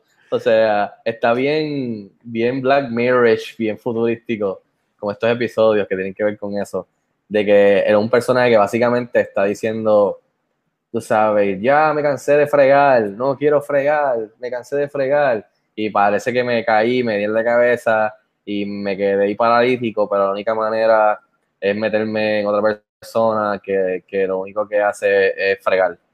¿Me sigue? ¿Me sigue? Entonces Sí, me voy a tener una eternidad fregando cuando yo lo que no quería era fregar. Ah, o sea, estúpida la, la- la comparativa, pero es lo que estoy diciendo que No, no, Yo, pero tiene todo aparte- el sentido del mundo. Sí, aparte de eso que me pareció un poco cruel y poquito dark para ser Star Wars, en verdad. Si te pones, si te pones nitpick. Sí. Yo no soporté, el- el- no, no porque fuera voiced por una mujer y fuera como femenino. Yo no soporté que, que tú sabes, que era como que, ah, eh, ah, con Lando Calrissian, ah, todo era como que, ah, los robots, no, que sí esto. Como que esa agenda, eh, no sé si me pegaba con Star Wars. No sé, no sé si, no sé si me entiendes, como que. Sí, sí, te entiendo, te entiendo perfectamente. Esa fue de las cositas que no me gustaron mucho de la película. No es que me molestaron y dañaron la película, pero si nos ponemos a buscar algo que no nos gustó, eso sería mi libro, como que algo que, eh, eh, o sea, no, no no fui muy fan del robotcito, porque me pareció como que una copia barata que no salió bien comparada con la de K2SO de Rogue One, Sí, que para mí sí funcionó. Y después funcionó más todavía con el sacrificio que hizo. Sí, antes de, antes de eso, ¿me entiendes? So, eh, como tenía esa barra ya, ese bar arriba de K2SO y el sacrificio que hizo y de la manera que se fue, con la actitud que fue bastante eh, consistente desde que salió hasta el final. Aquí me pareció bien weird y bien annoying el personaje con su agenda para entonces terminar de esa manera tan dark. no sé. Sí, sí, tienes, tienes toda la razón, de verdad que sí. Este, verdad pero que- que te la doy. No lo había pensado, pero ahora que lo mencionas, sí. mala mía por dañártelo.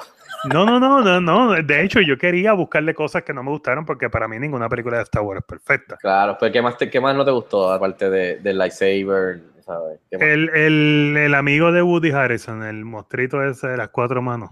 Ah, que, que, que ese es John Favreau, actually, el que hace la voz de. Ah, sí, de John. Favreau. El que es el copiloto que después se muere, sí. Sí.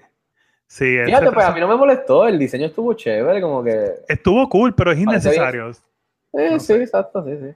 Fue como También, que. eh, también, no, también no usaron mucho a Sandy Newton. Me pareció que la, que la, la- o sea, no aprovecharon a ella. ¿cu- Sandy ¿Cuál es ese? La, la, la, actriz negrita, la de Westworld. La colora. La, sí, Sandy Newton. El personaje ese está brutal y no lo usaron, No mano. lo usaron, por eso que también salió como desperdiciado. Sí, eso fue algo que, que tampoco me gustó.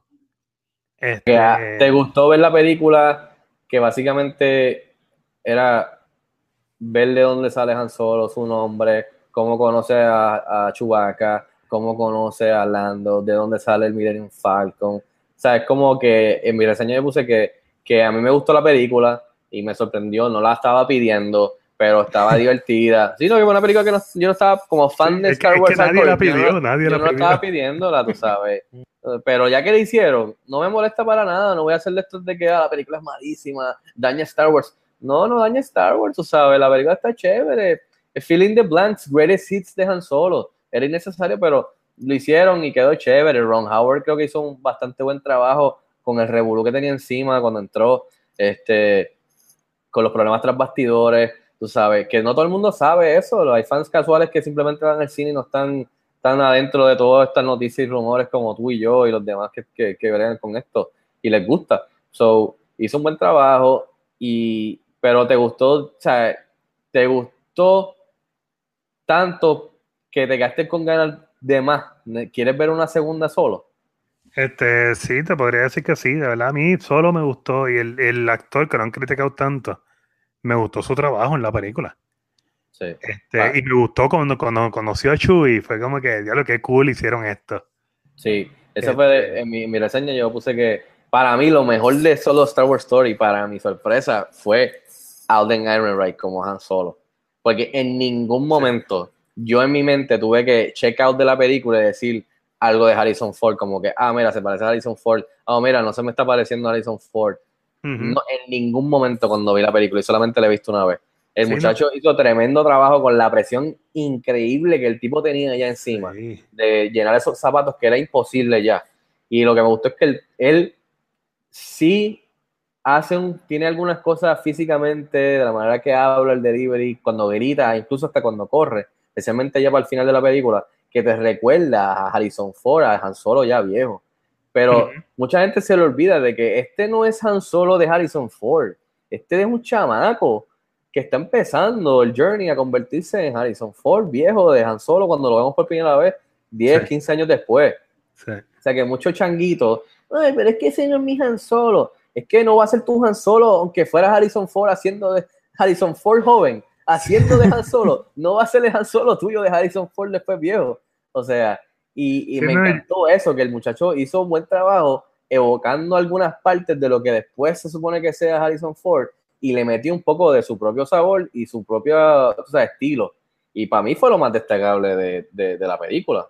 De hecho, De hecho, cuando yo escribí la reseña de la película, un par de gente me dijo, no, porque Donald Glover es el que se votó.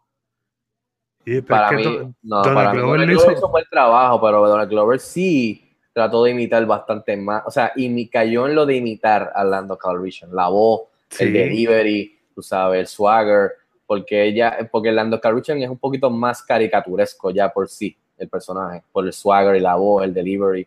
Sí. Y hizo un buen trabajo, porque tampoco es el Lando Calrissian de, de, Billy D. Williams, es los principios de un Billy D. Williams viejo. Sí, Eh, ¿no? Hizo muy, eso hizo muy buen trabajo, pero le quitaban crédito al, al actor de Han Solo Para nada, sí, no. y le quitaban crédito. De hecho, uno de ellos dijo, no, yo prefería que, que fuera Harrison Ford con CGI. Ah, no, Ay. Y yo como que, mano, si el chamaco hizo un buen trabajo. Toda esa ¿verdad gente que te escribió, esa gente que te escribió no sabe lo que está diciendo, ¿verdad? De verdad que, de verdad que no. ¿Tú se lo dijiste o no No, dijiste? eso? no, porque yo decía, en un momento dado dudé, yo dije, contra, seré yo. No, no, está, está, está, no estás mal, no estás mal, está, está bien. No, no. Este, ¿qué otra cosa sí me gustó de la película? Me gustó mucho lo que tú dijiste de, de la manera que, que hicieron el primer encuentro este, de Chewbacca y Han Solo, estuvo chévere. Ah, me gustó Eh. mucho que hicieran el mundo como un metrópolis, eh, como un metrópolis de, de donde hay fábricas y cosas. Sí, bien, este, sí, sí, sí, eso me gustó, sí. E- Eso me gustó un montón. Eh, te voy a ser honesto. Cuando empezó la película me asusté. Dije, oh shit, esto no, esto no está yendo bien. Porque, Ese primer, porque ese primer acto para mí estaba all over the place. ¿Cuál era el primer acto? No me acuerdo. Cuando empezamos, empezamos rápido en el mundo de donde están ellos, que están prisioneros, que él se roba algo y lo llevan al frente de la jefa del underground, Ah, que ya, es como un ya. gusano, pero entonces es un gusano que no puede darle la luz. ¿Cómo Sí. carajo tú corres un negocio criminal underground bien grande en ese sitio cuando tú eres un gusano que no puedes salir de ese lair? Es algo que sería bien interesante leer en una novela, el backstory, porque ya empezamos por ahí, yo estoy como que, ok, cool, está el diseño cool, pero no me hace sentido en lo absoluto. Pero Exacto. nada, este, entonces hacen que se escapan, que todo lo del aeropuerto ese como que, como que, como que, ¿cómo se llama esto? Donde tenían que esperar como si fuera lo de los pasaportes, aduanas, ponle. Estuvo chévere, checkpoint, estuvo chévere, todo Sí. eso. Y después ahí brinca la película. Pues ese principio me estaba como all over the place, con ella. No sé, cuando ya brinca y te dan un, fa- un poco de fast forward a él con el, el ejército. y Cuando él se monta en el carro, tú dices. Sí, todo ese principio que se escapan de, la, de, los, de los malos que están en el gusano y llegan a donde se van a ir para poder escaparse del mundo. A, a esa parte estaba como que, oh, ok. Y entonces cuando brinca y por fin lo vemos a él con su tiempo en el, en el imperio, eso me pareció chévere. Me hubiese gustado más tiempo ahí, porque fue como que por encimita, me sigue, como que, ok, por eso es que Han Solo se, se fue del imperio, porque estaba eh, desil- desilusionado Sí. con lo que estaban haciendo y brincó rápido para escaparse con otra gente. Pues me hubiese gustado más de eso, de ver sus experiencias con el Imperio, más de lo del principio. Y ese brinquito me estuvo medio awkward. Pero, I mean, estoy nitpicking, tú sabes. Me asusté y cuando hice el brinco, cuando caí ya en eso, pues eh, me gustó todo lo que vi porque consiguió un buen ritmo hasta el final. Y no me Sí, quedo. no, Pero me y- asusté al principio. Sí, a, mí también. De hecho, yo pensaba que la película iba a arrancar con lo del tren.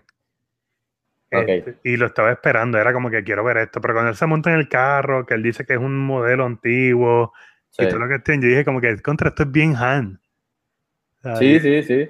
Y ahí me quedé como que, diantre, este tipo es, punto. Y me gustó mucho ese asalto al tren, ese asalto al tren estuvo espectacular. Sí, no, esa es una de las mejores secuencias de, de la película. Sí. Este, ¿Te gustó el Kessel Run? ¿El qué? El Kessel Run, el famoso Kessel Run que, que Han Solo Ah. siempre han hecho referencias de, de que si lo hizo en, en tantos parsecs y siempre ha sido un relajo, hasta en Force Awakens también. Sí, Eh, ¿Te gustó ese revolú, ese tercer acto? Ese Sí, me- Run, ¿te gustó? sí. Sí, me gustó, me gustó, sí. ¿Lo a pudiste mí- entender? O sea, ¿no, no crees que fue medio revolú para alguna, para algunas personas de la audiencia? Como que, what the fuck is going on? Sí, al principio, al principio estaba como que vamos a ver dónde caigo, porque es que yo veo las películas de Star Wars y es como que me la disfruté fine, pero la veo solamente una vez. Ok, Este, excepto Force Awakens, que la he visto como tres veces. Este, pero las demás las he visto una vez y ya. Ok. Este, y de verdad que con esta era como que estaba tratando de ver todo y esa parte es como un poco confusa. Sí. Sí, Pero, porque también para colmo es bien dark la, Sí. la fotografía. Pero final, está cool, pero, pero como que bien un revolú ahí. sí, pero al final si te pones a tal cabo y demás, es como que cool, como que está, está- está chévere, me gustó. So, para, mí, para mí es una de las top de Star Wars mía. De verdad, ok. Sí, sí. Yo no pienso que es de las mejores, pero me la disfruté y me gustaría ver más de el próximo capítulo para ver cómo sigue empatando con la primera vez que sale Han Solo en la original. No me molestaría, pero de- da- dado el, el- el- el fracaso taquillero para Disney que, que solo aparentemente va a ser, no sé si va a pasar, no sé, en verdad me gustaría. Pero eso te- tenemos por otro lado que están anunciando una película de Boba Fett, que es Ay, como sí. que ah, una película de, de- de, qué sé yo, de Yoda cuando iba a high school, a elemental, con, Episodio cero. con su, con su bulto. Tú sabes, películas que yo no me inter- ¿Cuál es tu película, película- favorita? ¿Cuál es tu película favorita de Star Wars? Mi película favorita de Star Wars es Empire Strikes Back, que es la quinta. De las originales, la segunda. La, Esa que- es la de la nieve. Esa es la de la nieve, la de Luke, I'm your, la de I'm your father. Exacto, Sí. la nieve, I'm your father. La que era más dark, la que se considera más dark en ese momento. Sí. Todavía quizás de las más dark, o sea, en cuestión de tema. Eh, y que los malos ganan, básicamente, al final. Eh, obviamente la original de A New Hope me gustaba mucho. Eh, sí, ¿no? Y de la última, te soy honesto, de esta spin-off no me ha molestado ninguna, no me ha molestado nada lo que ha hecho Disney, pero te soy honesto, me gustó más Rogue One que solo a Star Wars Story, no sé si a ti. No, estás, yo creo que al eh, revés, ¿no? A mí, yo tengo a Force Awakens, Solo, eh, Last Jedi y por allá abajo está Rogue One. De verdad, Sí, yo odié Rogue One. De verdad. Sí, Rogue One, el primer acto y el segundo Ah. acto de la película es aburridísimo, pero aburridísimo, Eh, te, lo puedo, te lo puedo dar, te lo puedo dar. Este, Sí, entonces, lento, sí. ¿Qué pasa? Mucha gente cataloga Rogue One por el tercer acto, que está espectacular. El tercer acto, si yo lo cojo y hago un short film, hago el mejor short film del planeta. Este, pero- puedo, puedo darte eso, puedo darte eso. Sí. Pero viendo la, viendo la película completa, el primer y segundo acto está aburridísimo. Tienes a, Mike, a Matt Mikkelsen en la película y le das el papel más porquería de la galaxia. sí. Cuando lo matan, te importa un divino porque no había conexión con el personaje. Yo creo que la el, el- el papel más porquería de, de la galaxia creo que sería el del negrito de este hombre. De, Forrest. Whitaker. Forrest Whitaker, sí. Sí, a, a eso voy. Tienes a Forrest Whitaker y hizo una porquería también, Sí. este, que no te importa. Entonces tienes esta mezcla de, de negro, chino, blanco, mujer, alien para complacer a todo el mundo. Pero eso Tan bien. explícito, pero tan explícito in your face que me sacó por el techo. De verdad. y Diablo, cuando eh, se murieron, cuando se murieron todos al final, yo aplaudí en el cine. Yo, ¡yeah! ¡Se murieron! Ya, Olaya, este, estás desinvitado a uno de las invitaciones. Te, te queda una más. Mira, en vez a de dos es una. Lo único que me gustó, quitando el tercer acto que es espectacular, lo único que me gustó fue el, el chino, ¿cómo es que se llama él? Eh, diablo, sí, sí, no, buenísimo. Se, se me, se me, se me va El- el nombre ahora, pero sí, ese Sí, fue muy bueno. Donnie Yen. Donnie Donnie Yen. Yen, Donnie Yen, caballero. Me encantó el personaje de Donnie Yen. Todo lo demás por mí se puede ir por la borda, Ah, diablo. excepto el tercer acto. El tercer acto está espectacular. No, no, no, no. Este. Eh, vamos a volver a solo. Yo, creo que yo, soy el único, que piensa así. Está bien, pero eso es parte del fondo, eh, es subjetivo. Todo el mundo tiene sus diferentes estilos y, y sabores. Mira, ¿sabes algo que no me gustó de, de que lo detesté?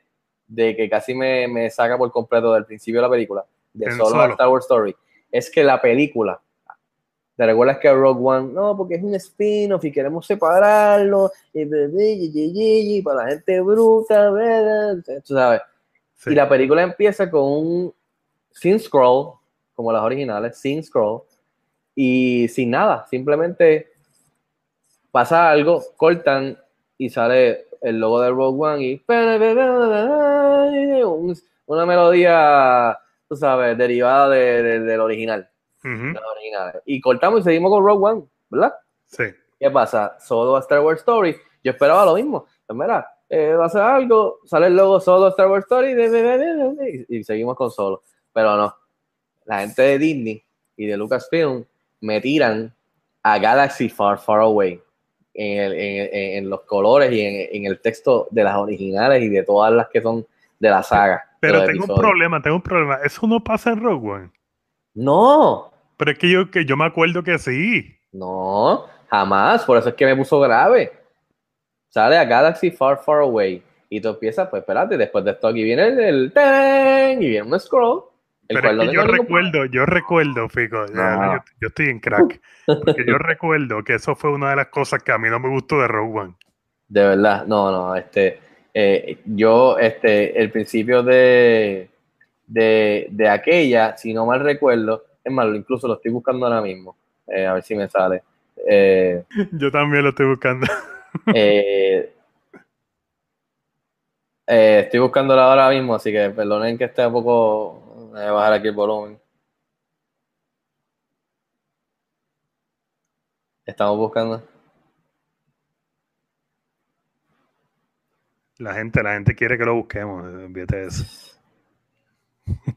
No, sale, sale Rogue One y sale la musiquita como derive, ¿sabes? Cuando cogen a la nena y el revolú de cuando es bebé y bla, bla, bla. Eh, sí, lo, que- lo dice, lo dice, lo estoy viendo. Dice, a long time ago in a galaxy far, far away. no, en serio. Sí, lo dice, lo dice. Lo acabo No, de buscar, está en Netflix.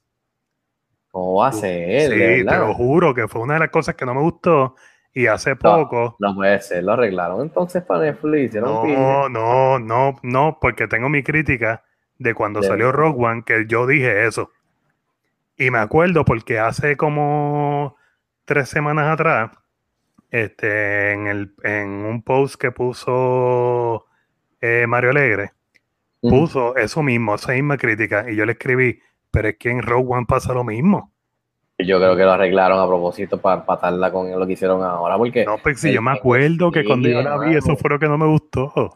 de verdad, Sí. yo no te creo. Pon, pon Netflix, pon Netflix. Lo estoy pon poniendo, espérate, lo estoy poniendo ahora mismo aquí. Eso no salía en la película. Sí. No, Salía, yo estoy- Fico, yo yo, me estoy con acuerdo. Mario, no. Yo- mira, yo voy a buscar. espérate, Lucasfilm in a Galaxy Far Far Away en azul. No salía eso. Claro que sí. ¿De verdad? Sí, eh, mira, te voy a ¿De buscar, verdad? te voy a buscar mi crítica que escribí en aquel tiempo. Puede ser, puede ser, puede ser, puede ser. Y, lo más decía, y, y mi crítica decía, salieron las letras azules y me dejaron con las ganas de ver los scroll rolls y amarillos. De verdad, pues. Pues entonces, ¿cómo es que sale aquí? Igual. Y, so- o sea, no, pero solo empiezan a. Sale a Long Time in a Galaxy Far, Far Away. Y después sale más letras con el mismo color, pero explicándote lo que está pasando. Ok, ok, pues ya me recuerdo. Ok, después de eso salen como cuatro o cinco oraciones o seis, explicándote lo que está pasando y lo que vamos a ver. Sí, ¿Verdad? sí. Carajo, ¿por qué no me puedes dar un jodido scroll? Si anyway me lo estás dando en, en- oraciones, Porque, mano. porque Rogue One no lo hizo. Pero sí, pero está bien, pe- pero podrían haberlo arreglado. Si me, está bien, pero por lo menos Rock One brinca y no te dice un carajo y te mete en la acción. sí, a mí, Si a mí- aquí me estás poniendo cinco o seis párrafos de lo que está pasando en Han Solo, coño, ponme un scroll. ¿Por qué no pueden tener scroll si es Star Wars? Para mí, todas las de Star Wars deberían tener scroll. para mí también, para mí también. Y fue la sí. crítica número uno de Rogue One. Exacto, pero en Rogue One, por lo menos, they didn't cheat. O sea, no la defiendas, no la Far- ahora. No, no, ahora eso me encojona, porque, porque, o sea, yo estoy encojonado ya, y para colmo que, que estoy mal. Porque Rogue One por lo menos brincaba y te decía, sí, a Galaxy Far, Far Away, fuck you, vámonos con Rogue One. Cool. Pero aquí, a Galaxy Far, Far Away, it is a time of turmoil in the, qué sé yo, una mierda, que si en el planeta, bla, bla, que el imperio, bla, bla, aparece un chamaco que va a ser una luz de que los rebeldes, que pinga, qué sé yo, y entonces empieza la película. Pero, mano, ponme un scroll para pompearme. ¿Por qué mira, esta estupidez así- de diferenciarla? Hoy, porque es un como te- No, loco, es Star Wars. Oh, Así como te molestó a ti, fue un punto menos para mí en Rogue One, arrancando la película. pero, no, pero te gustó más que te pusieran, te gustó más que entonces te pusieran estos párrafos, estas cinco oraciones. A mí no me importa, yo quiero ver el, scroll, el importa. scroll, yo quiero ver el scroll Estamos amarillo, de acuerdo, punto. estamos de acuerdo, sí, sí. A mí, a mí, a mí, a mí, si, si ahora, es verdad, pues es que Rogue One fue hace dos o tres años. Si en verdad lo que ustedes dicen, que, que, que es verdad por Netflix, eh, que Rogue One hacía lo mismo a, a Far, Far Away, me encojona eso y debió tener scroll. Pero ahora más con solo Star Wars me, me molestó más todavía porque, mano, esas cinco oraciones me hacen el scroll. Si me vas a poner igual el, el texto, pónmelo en scroll, ¿qué importa? Todas deberían de tener el scroll con el fanfare original. Todas son Star Wars, somos bastante inteligentes para saber que no son de los capítulos o sea, de la saga de las siete o de las nueve que van a hacer, que son aparte, pero, pero es Star Wars. Mira, yo Ah, siempre ah, catalogo una- bien. yo siempre catalogo las películas del 1 al 10, ¿verdad? Y, la Y cuando yo me siento en la sala, yo voy con el 10, ¿verdad? Sí, tú vas quitando. Sí, yo voy con el 10. Y cuando yo vi en Rogue One que dijo eso y no me tiró el scroll, le puse 8. Automático. Dios mío, es que no entiendo. Yo entiendo que quieran diferenciarlas, pero la gente no es bruta. Sigue siendo Star Wars, capitaliza en capitaliza en el brand power y en, el- en la nostalgia. Tú sabes, Sí.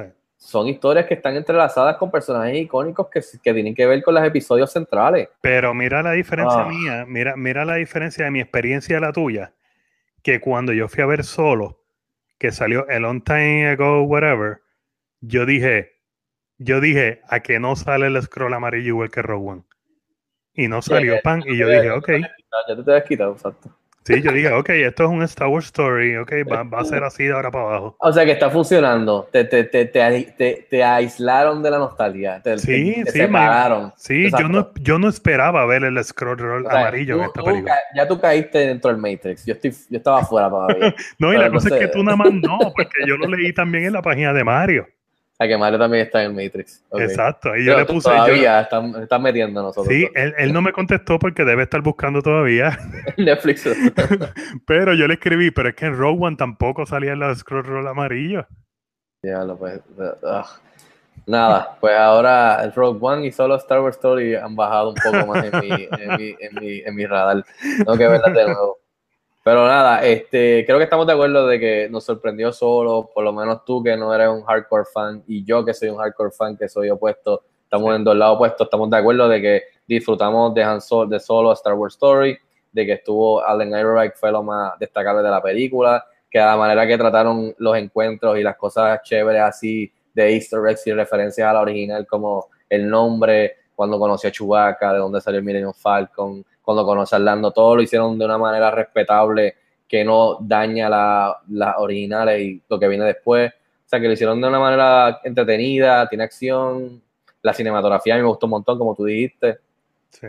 Este, y con sí, tiene sus cosas malas, o sea, no es perfecta, y como tú dijiste, eh, tiene sus cositas, y yo también dije que tiene sus cositas, este, pero que los dos estamos de acuerdo y que, y que por lo menos yo dije en mi reseña que no era de las mejores de Star Wars, él allá está diciendo que para él es de sus favoritas de Star Wars, pero para que ustedes vean ahí como, como, como, como, o sea, son gustos diferentes que, que eso es Sí, claro, y, y viene, y, viene, y viene de parte que no- de alguien que no es un fan Exacto, tampoco. que sí, que, que va, a- va a variar, este, Ujú. pero que estamos de acuerdo de que es una película que, que era para ver en el cine y que si todavía puedes ir a ver al cine, vete a verla en el cine, porque eh, es una película para ver en la pantalla grande, no en un teléfono, iPhone o un iPad, este, o sea, de- Definitivo. eh, eh, a la larga o pirateada, así que para nada. Pero ahí tienen un poquito de nuestro spoiler review de Solo, eh, a Star Wars Story, eh, todavía creo que está en cine, vayan a verla. Eh, y nada, eh, siempre antes de irnos, Laia, recomendamos algo. Puede ser libro que estás leyendo, música que estás escuchando, videojuegos, puede ser película, puede ser serie, puede ser deporte, puede ser algo que estés haciendo que quieras decirle a los que nos están escuchando, recomendarle cómics, ani- anime, o sea, lo que tú quieras. Si no tienes nada, me dice y, y entonces yo sigo.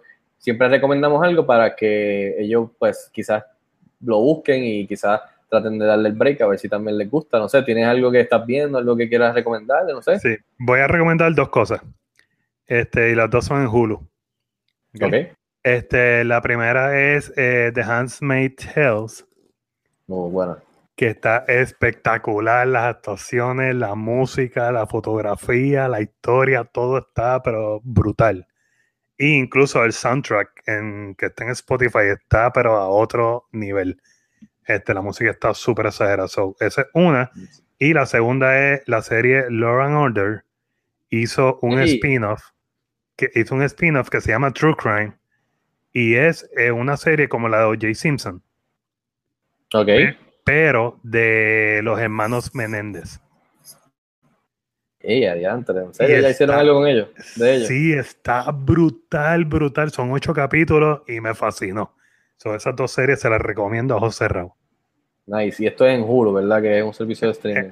Parecido a. Netflix, tienen esa opción también. Este, pues mira, yo les voy a recomendar, eh, o sea, esto es, salió del E3, que es la, la convención bien grande de videojuegos. Eh, yo hace unos años, no me recuerdo cuándo salió, hace dos o tres, salió este juego que se llama Unravel. Y es- está bien chévere porque es un juego independiente, eh, que es como que de este hilito, de hilo, como un hilo rojo, es como un muñequito, eh, que va caminando, este, bien straightforward, eh, tipo Mario, eh, los juegos de Mario original, pero es bien este, de puzzle solving. Entonces, tu hilo llega hasta cierto punto porque se te acaba el hilo. Entonces tú tienes que brincar, agarrarte del hilo, hacer swing con el hilo, y tienes que buscar la manera de ir pasando estos obstáculos en lo que llegas a, un- a tener más hilos. Entonces, es, es- es- se parece que suena como que es para niños, pero en verdad es bien intelectual. Tiene una, tiene, ti- las gráficas están brutales, de verdad, ¿no? La voy a poner, lo voy a poner en Twitter. Esos Eh, juegos que parecen que son de niños son los más que te rompen la cabeza, porque tú dices, parece No, de niño y me está rompiendo la cabeza. Sí, no, pero, pero, pero cuando lo ves, no estoy hablando de que, ah, que, que es como que, que suena como para niños y parece que las gráficas son como de Mega Man o cosas así, bien niños. No, está bien hecho porque tiene, es como que tiene esta, este setting bien, eh, a través de este hilo que tú estás haciendo, está, está esta historia, por lo menos en la original, de estos, esta familia eh, con, con temas bien dark. Y en este segundo, en E3, eh, presentaron que venía la secuela y se llama Unravel 2. Y entonces lo chévere es que en vez de, dos, de un hilito, hay dos hilitos. O sea que tú puedes jugar co-op con dos personas o Ok. puedes jugar con una persona. Entonces, a la misma vez, una persona o, o con otra persona, los dos a la vez. Eh, y tienen que jugar juntos para poder hacer lo mismo, soft puzzles y poder pasar las tablas. ¿Qué pasa? Eh, por lo que yo entendí, porque mi nena, cuando lo dijeron, dijeron, ah, pues yo dije, ah, Unravel 2, y yo, ah, cool. Esto me imagino que saldrá como en agosto, septiembre. Y entonces ellos dijeron, ah, it's gonna be disponible cuando terminemos la conferencia. Y todo el mundo como, what? Entonces vale como $19.99 y mi nena, diablo, eso está ahora. Y lo bajamos en digital y lo pusimos en el Xbox. Pues por lo que vimos está, o sea, las gráficas mejor toda, o sea, mejor aún porque pues, como han mejorado las cosas, pues se ve espectacular. Y entonces el backstory se ven como las memorias de dos niños.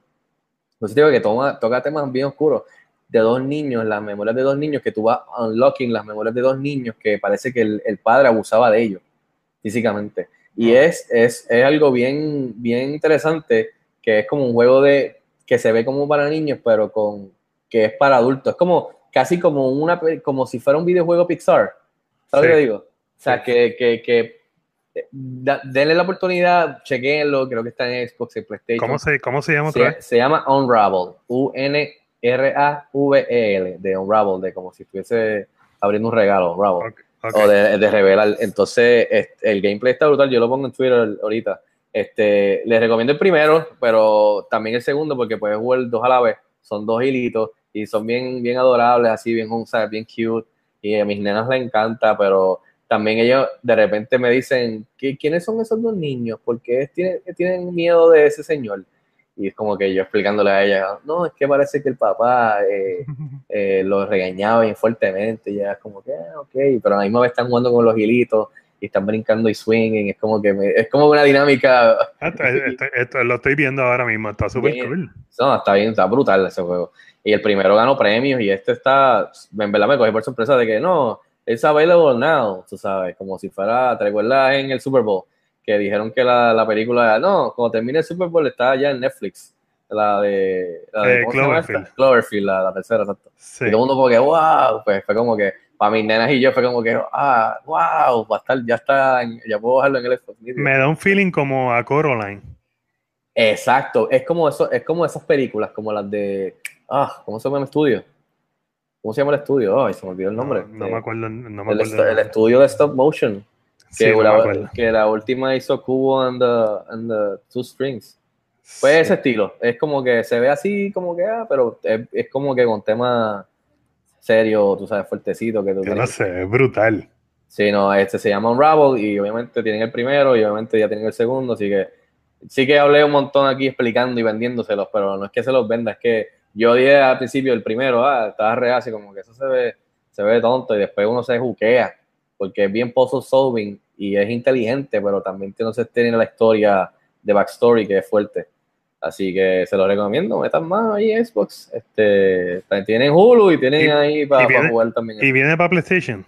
Yo creo que está en PlayStation, sí. Yo creo que es un estudio independiente, es un, un- o sea, un juego que vale $19.99, creo. Por lo menos el nuevo, el segundo, debe- el primero debe estar más- mucho más barato. Este, quizás hasta tienen bundles, pero eso tiene que estar en PlayStation también, de seguro. Hacho, lo voy a chequear, lo voy a chequear full. Chequéalo, chequéalo. Anyways, me pueden buscar a mí. Si quieres, puedes decir también tu, tu de esto de PlayStation. El mío es Fico93 en Xbox y en PlayStation es FJC23 también. No sé si quieres, tú quieres decir el tuyo. No, yo todavía soy pobre, no sé cómo hacer eso todavía.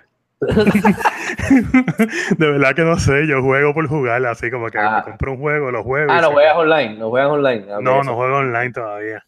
Exacto, que si juegas online tienes el gamer tag, el username, y entonces puedes tener friends y puedes chatear y pueden jugar juegos juntos. Tranquilo, poco a poco, baby steps. Mira, Exactamente. este, nada, con eso terminamos, hablamos bastante, más de lo que se supone, así que quiero darle las gracias a Elaya por acompañarnos aquí en este podcast número 92.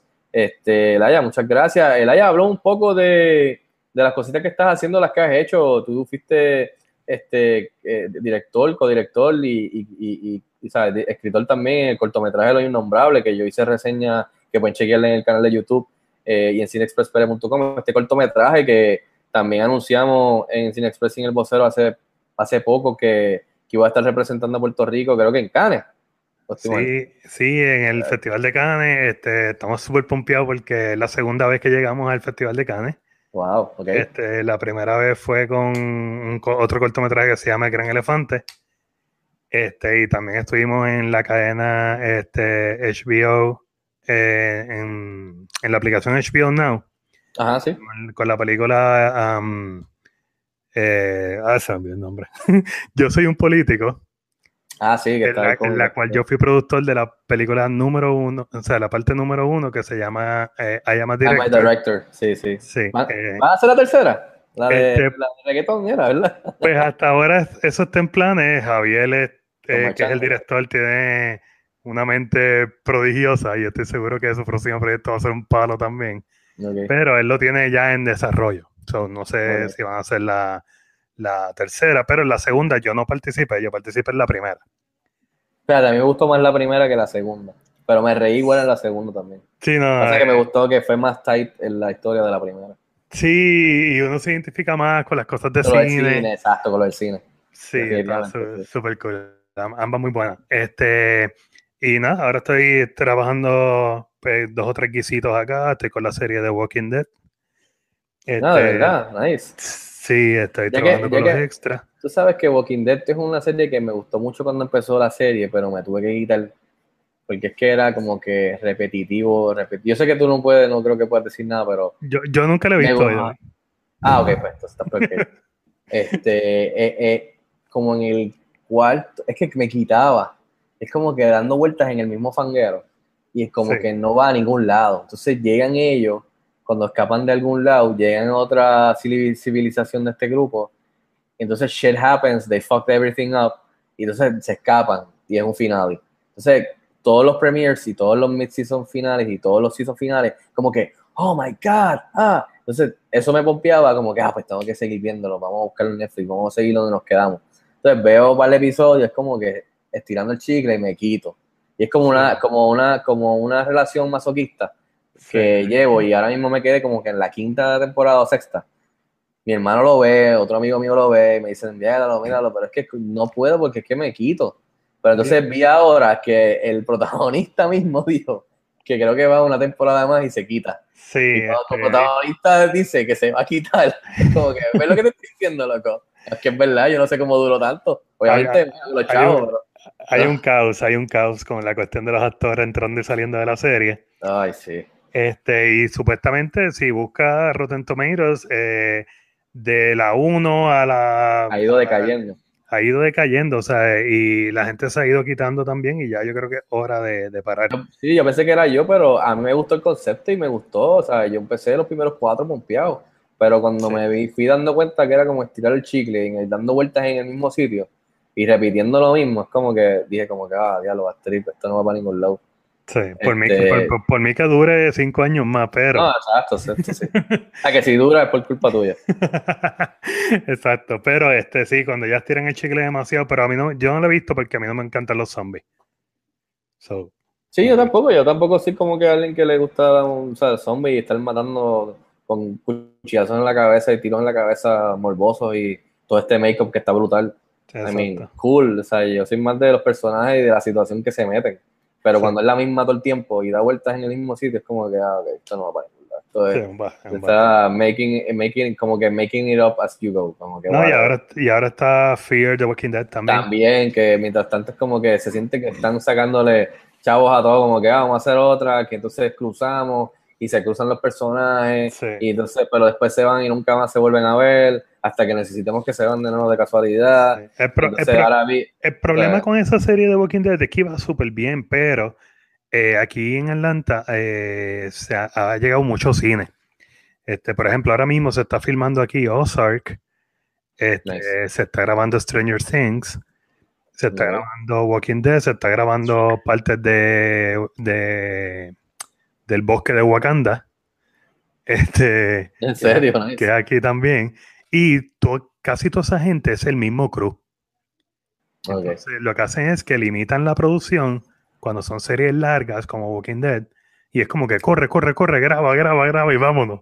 Porque tenemos que Sí. trabajar en otro proyecto, ¿entiendes? Exacto, sí. No, y que también la, se desmotivan un poco con tanta otra cosa nítida. Exacto. Y, a- También. y así es que pues se va yendo gente de los crews, la calidad ya no es la misma, los actores. Ahora mismo la actriz que sale en Walking Dead, que no me acuerdo el nombre de ella, que sale también en Black Panther. Ok. Y ah, tiene, sí, este, sí, sí, la que hace de Okoye.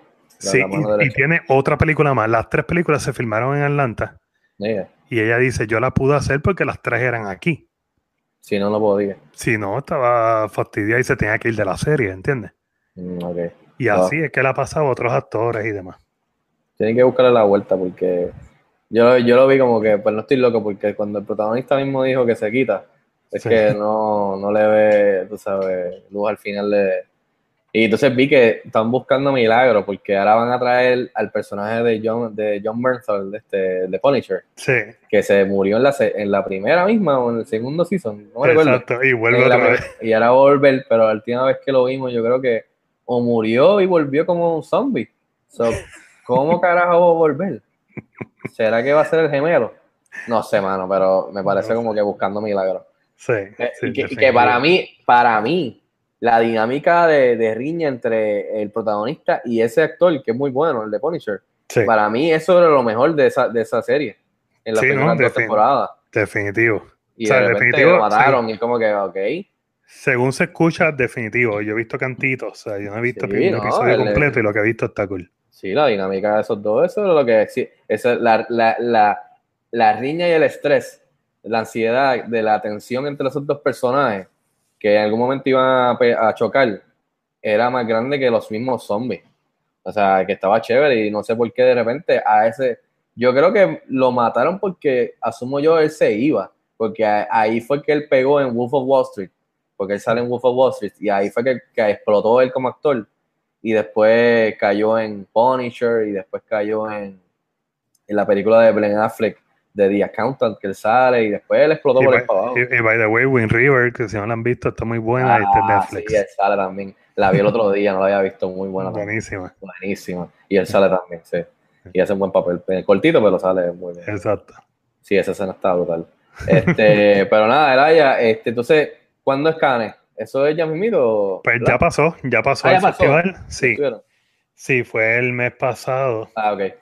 Este, y todo cool por allá, porque cuando uno vaya, por ejemplo, en Cannes hay dos divisiones.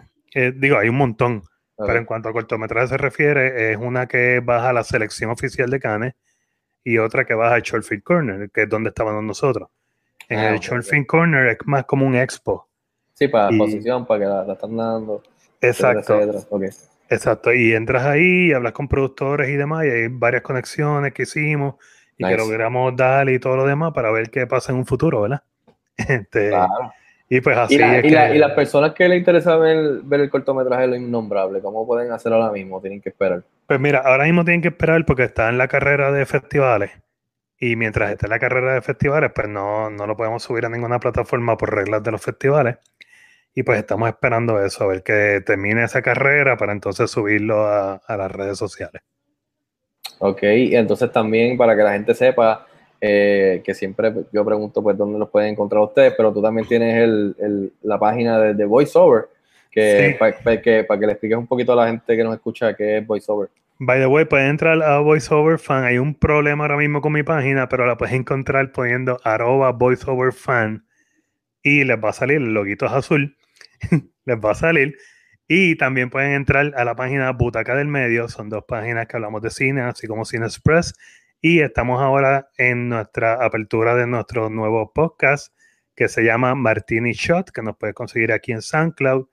Este Martini Shot nos busca, es un VHS la carátula y nos da follow y nos sigue ahí para que se entere de más contenido que vamos a estar haciendo este servidor y Daniel Abreu de Butaca del Medio en el programa de, de podcast que se llama Martini Shot.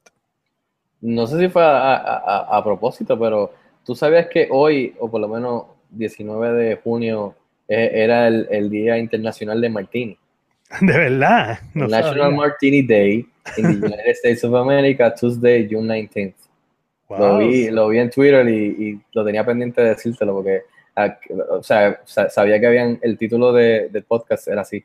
Y yo, mira, será, será a ver qué fue a propósito que lo anunció ayer, porque de casualidad, oye, el- para que se lo digas a, a Daniel, Oh, mira que- Martini Day. Se lo voy a decir, sí, es es una casualidad.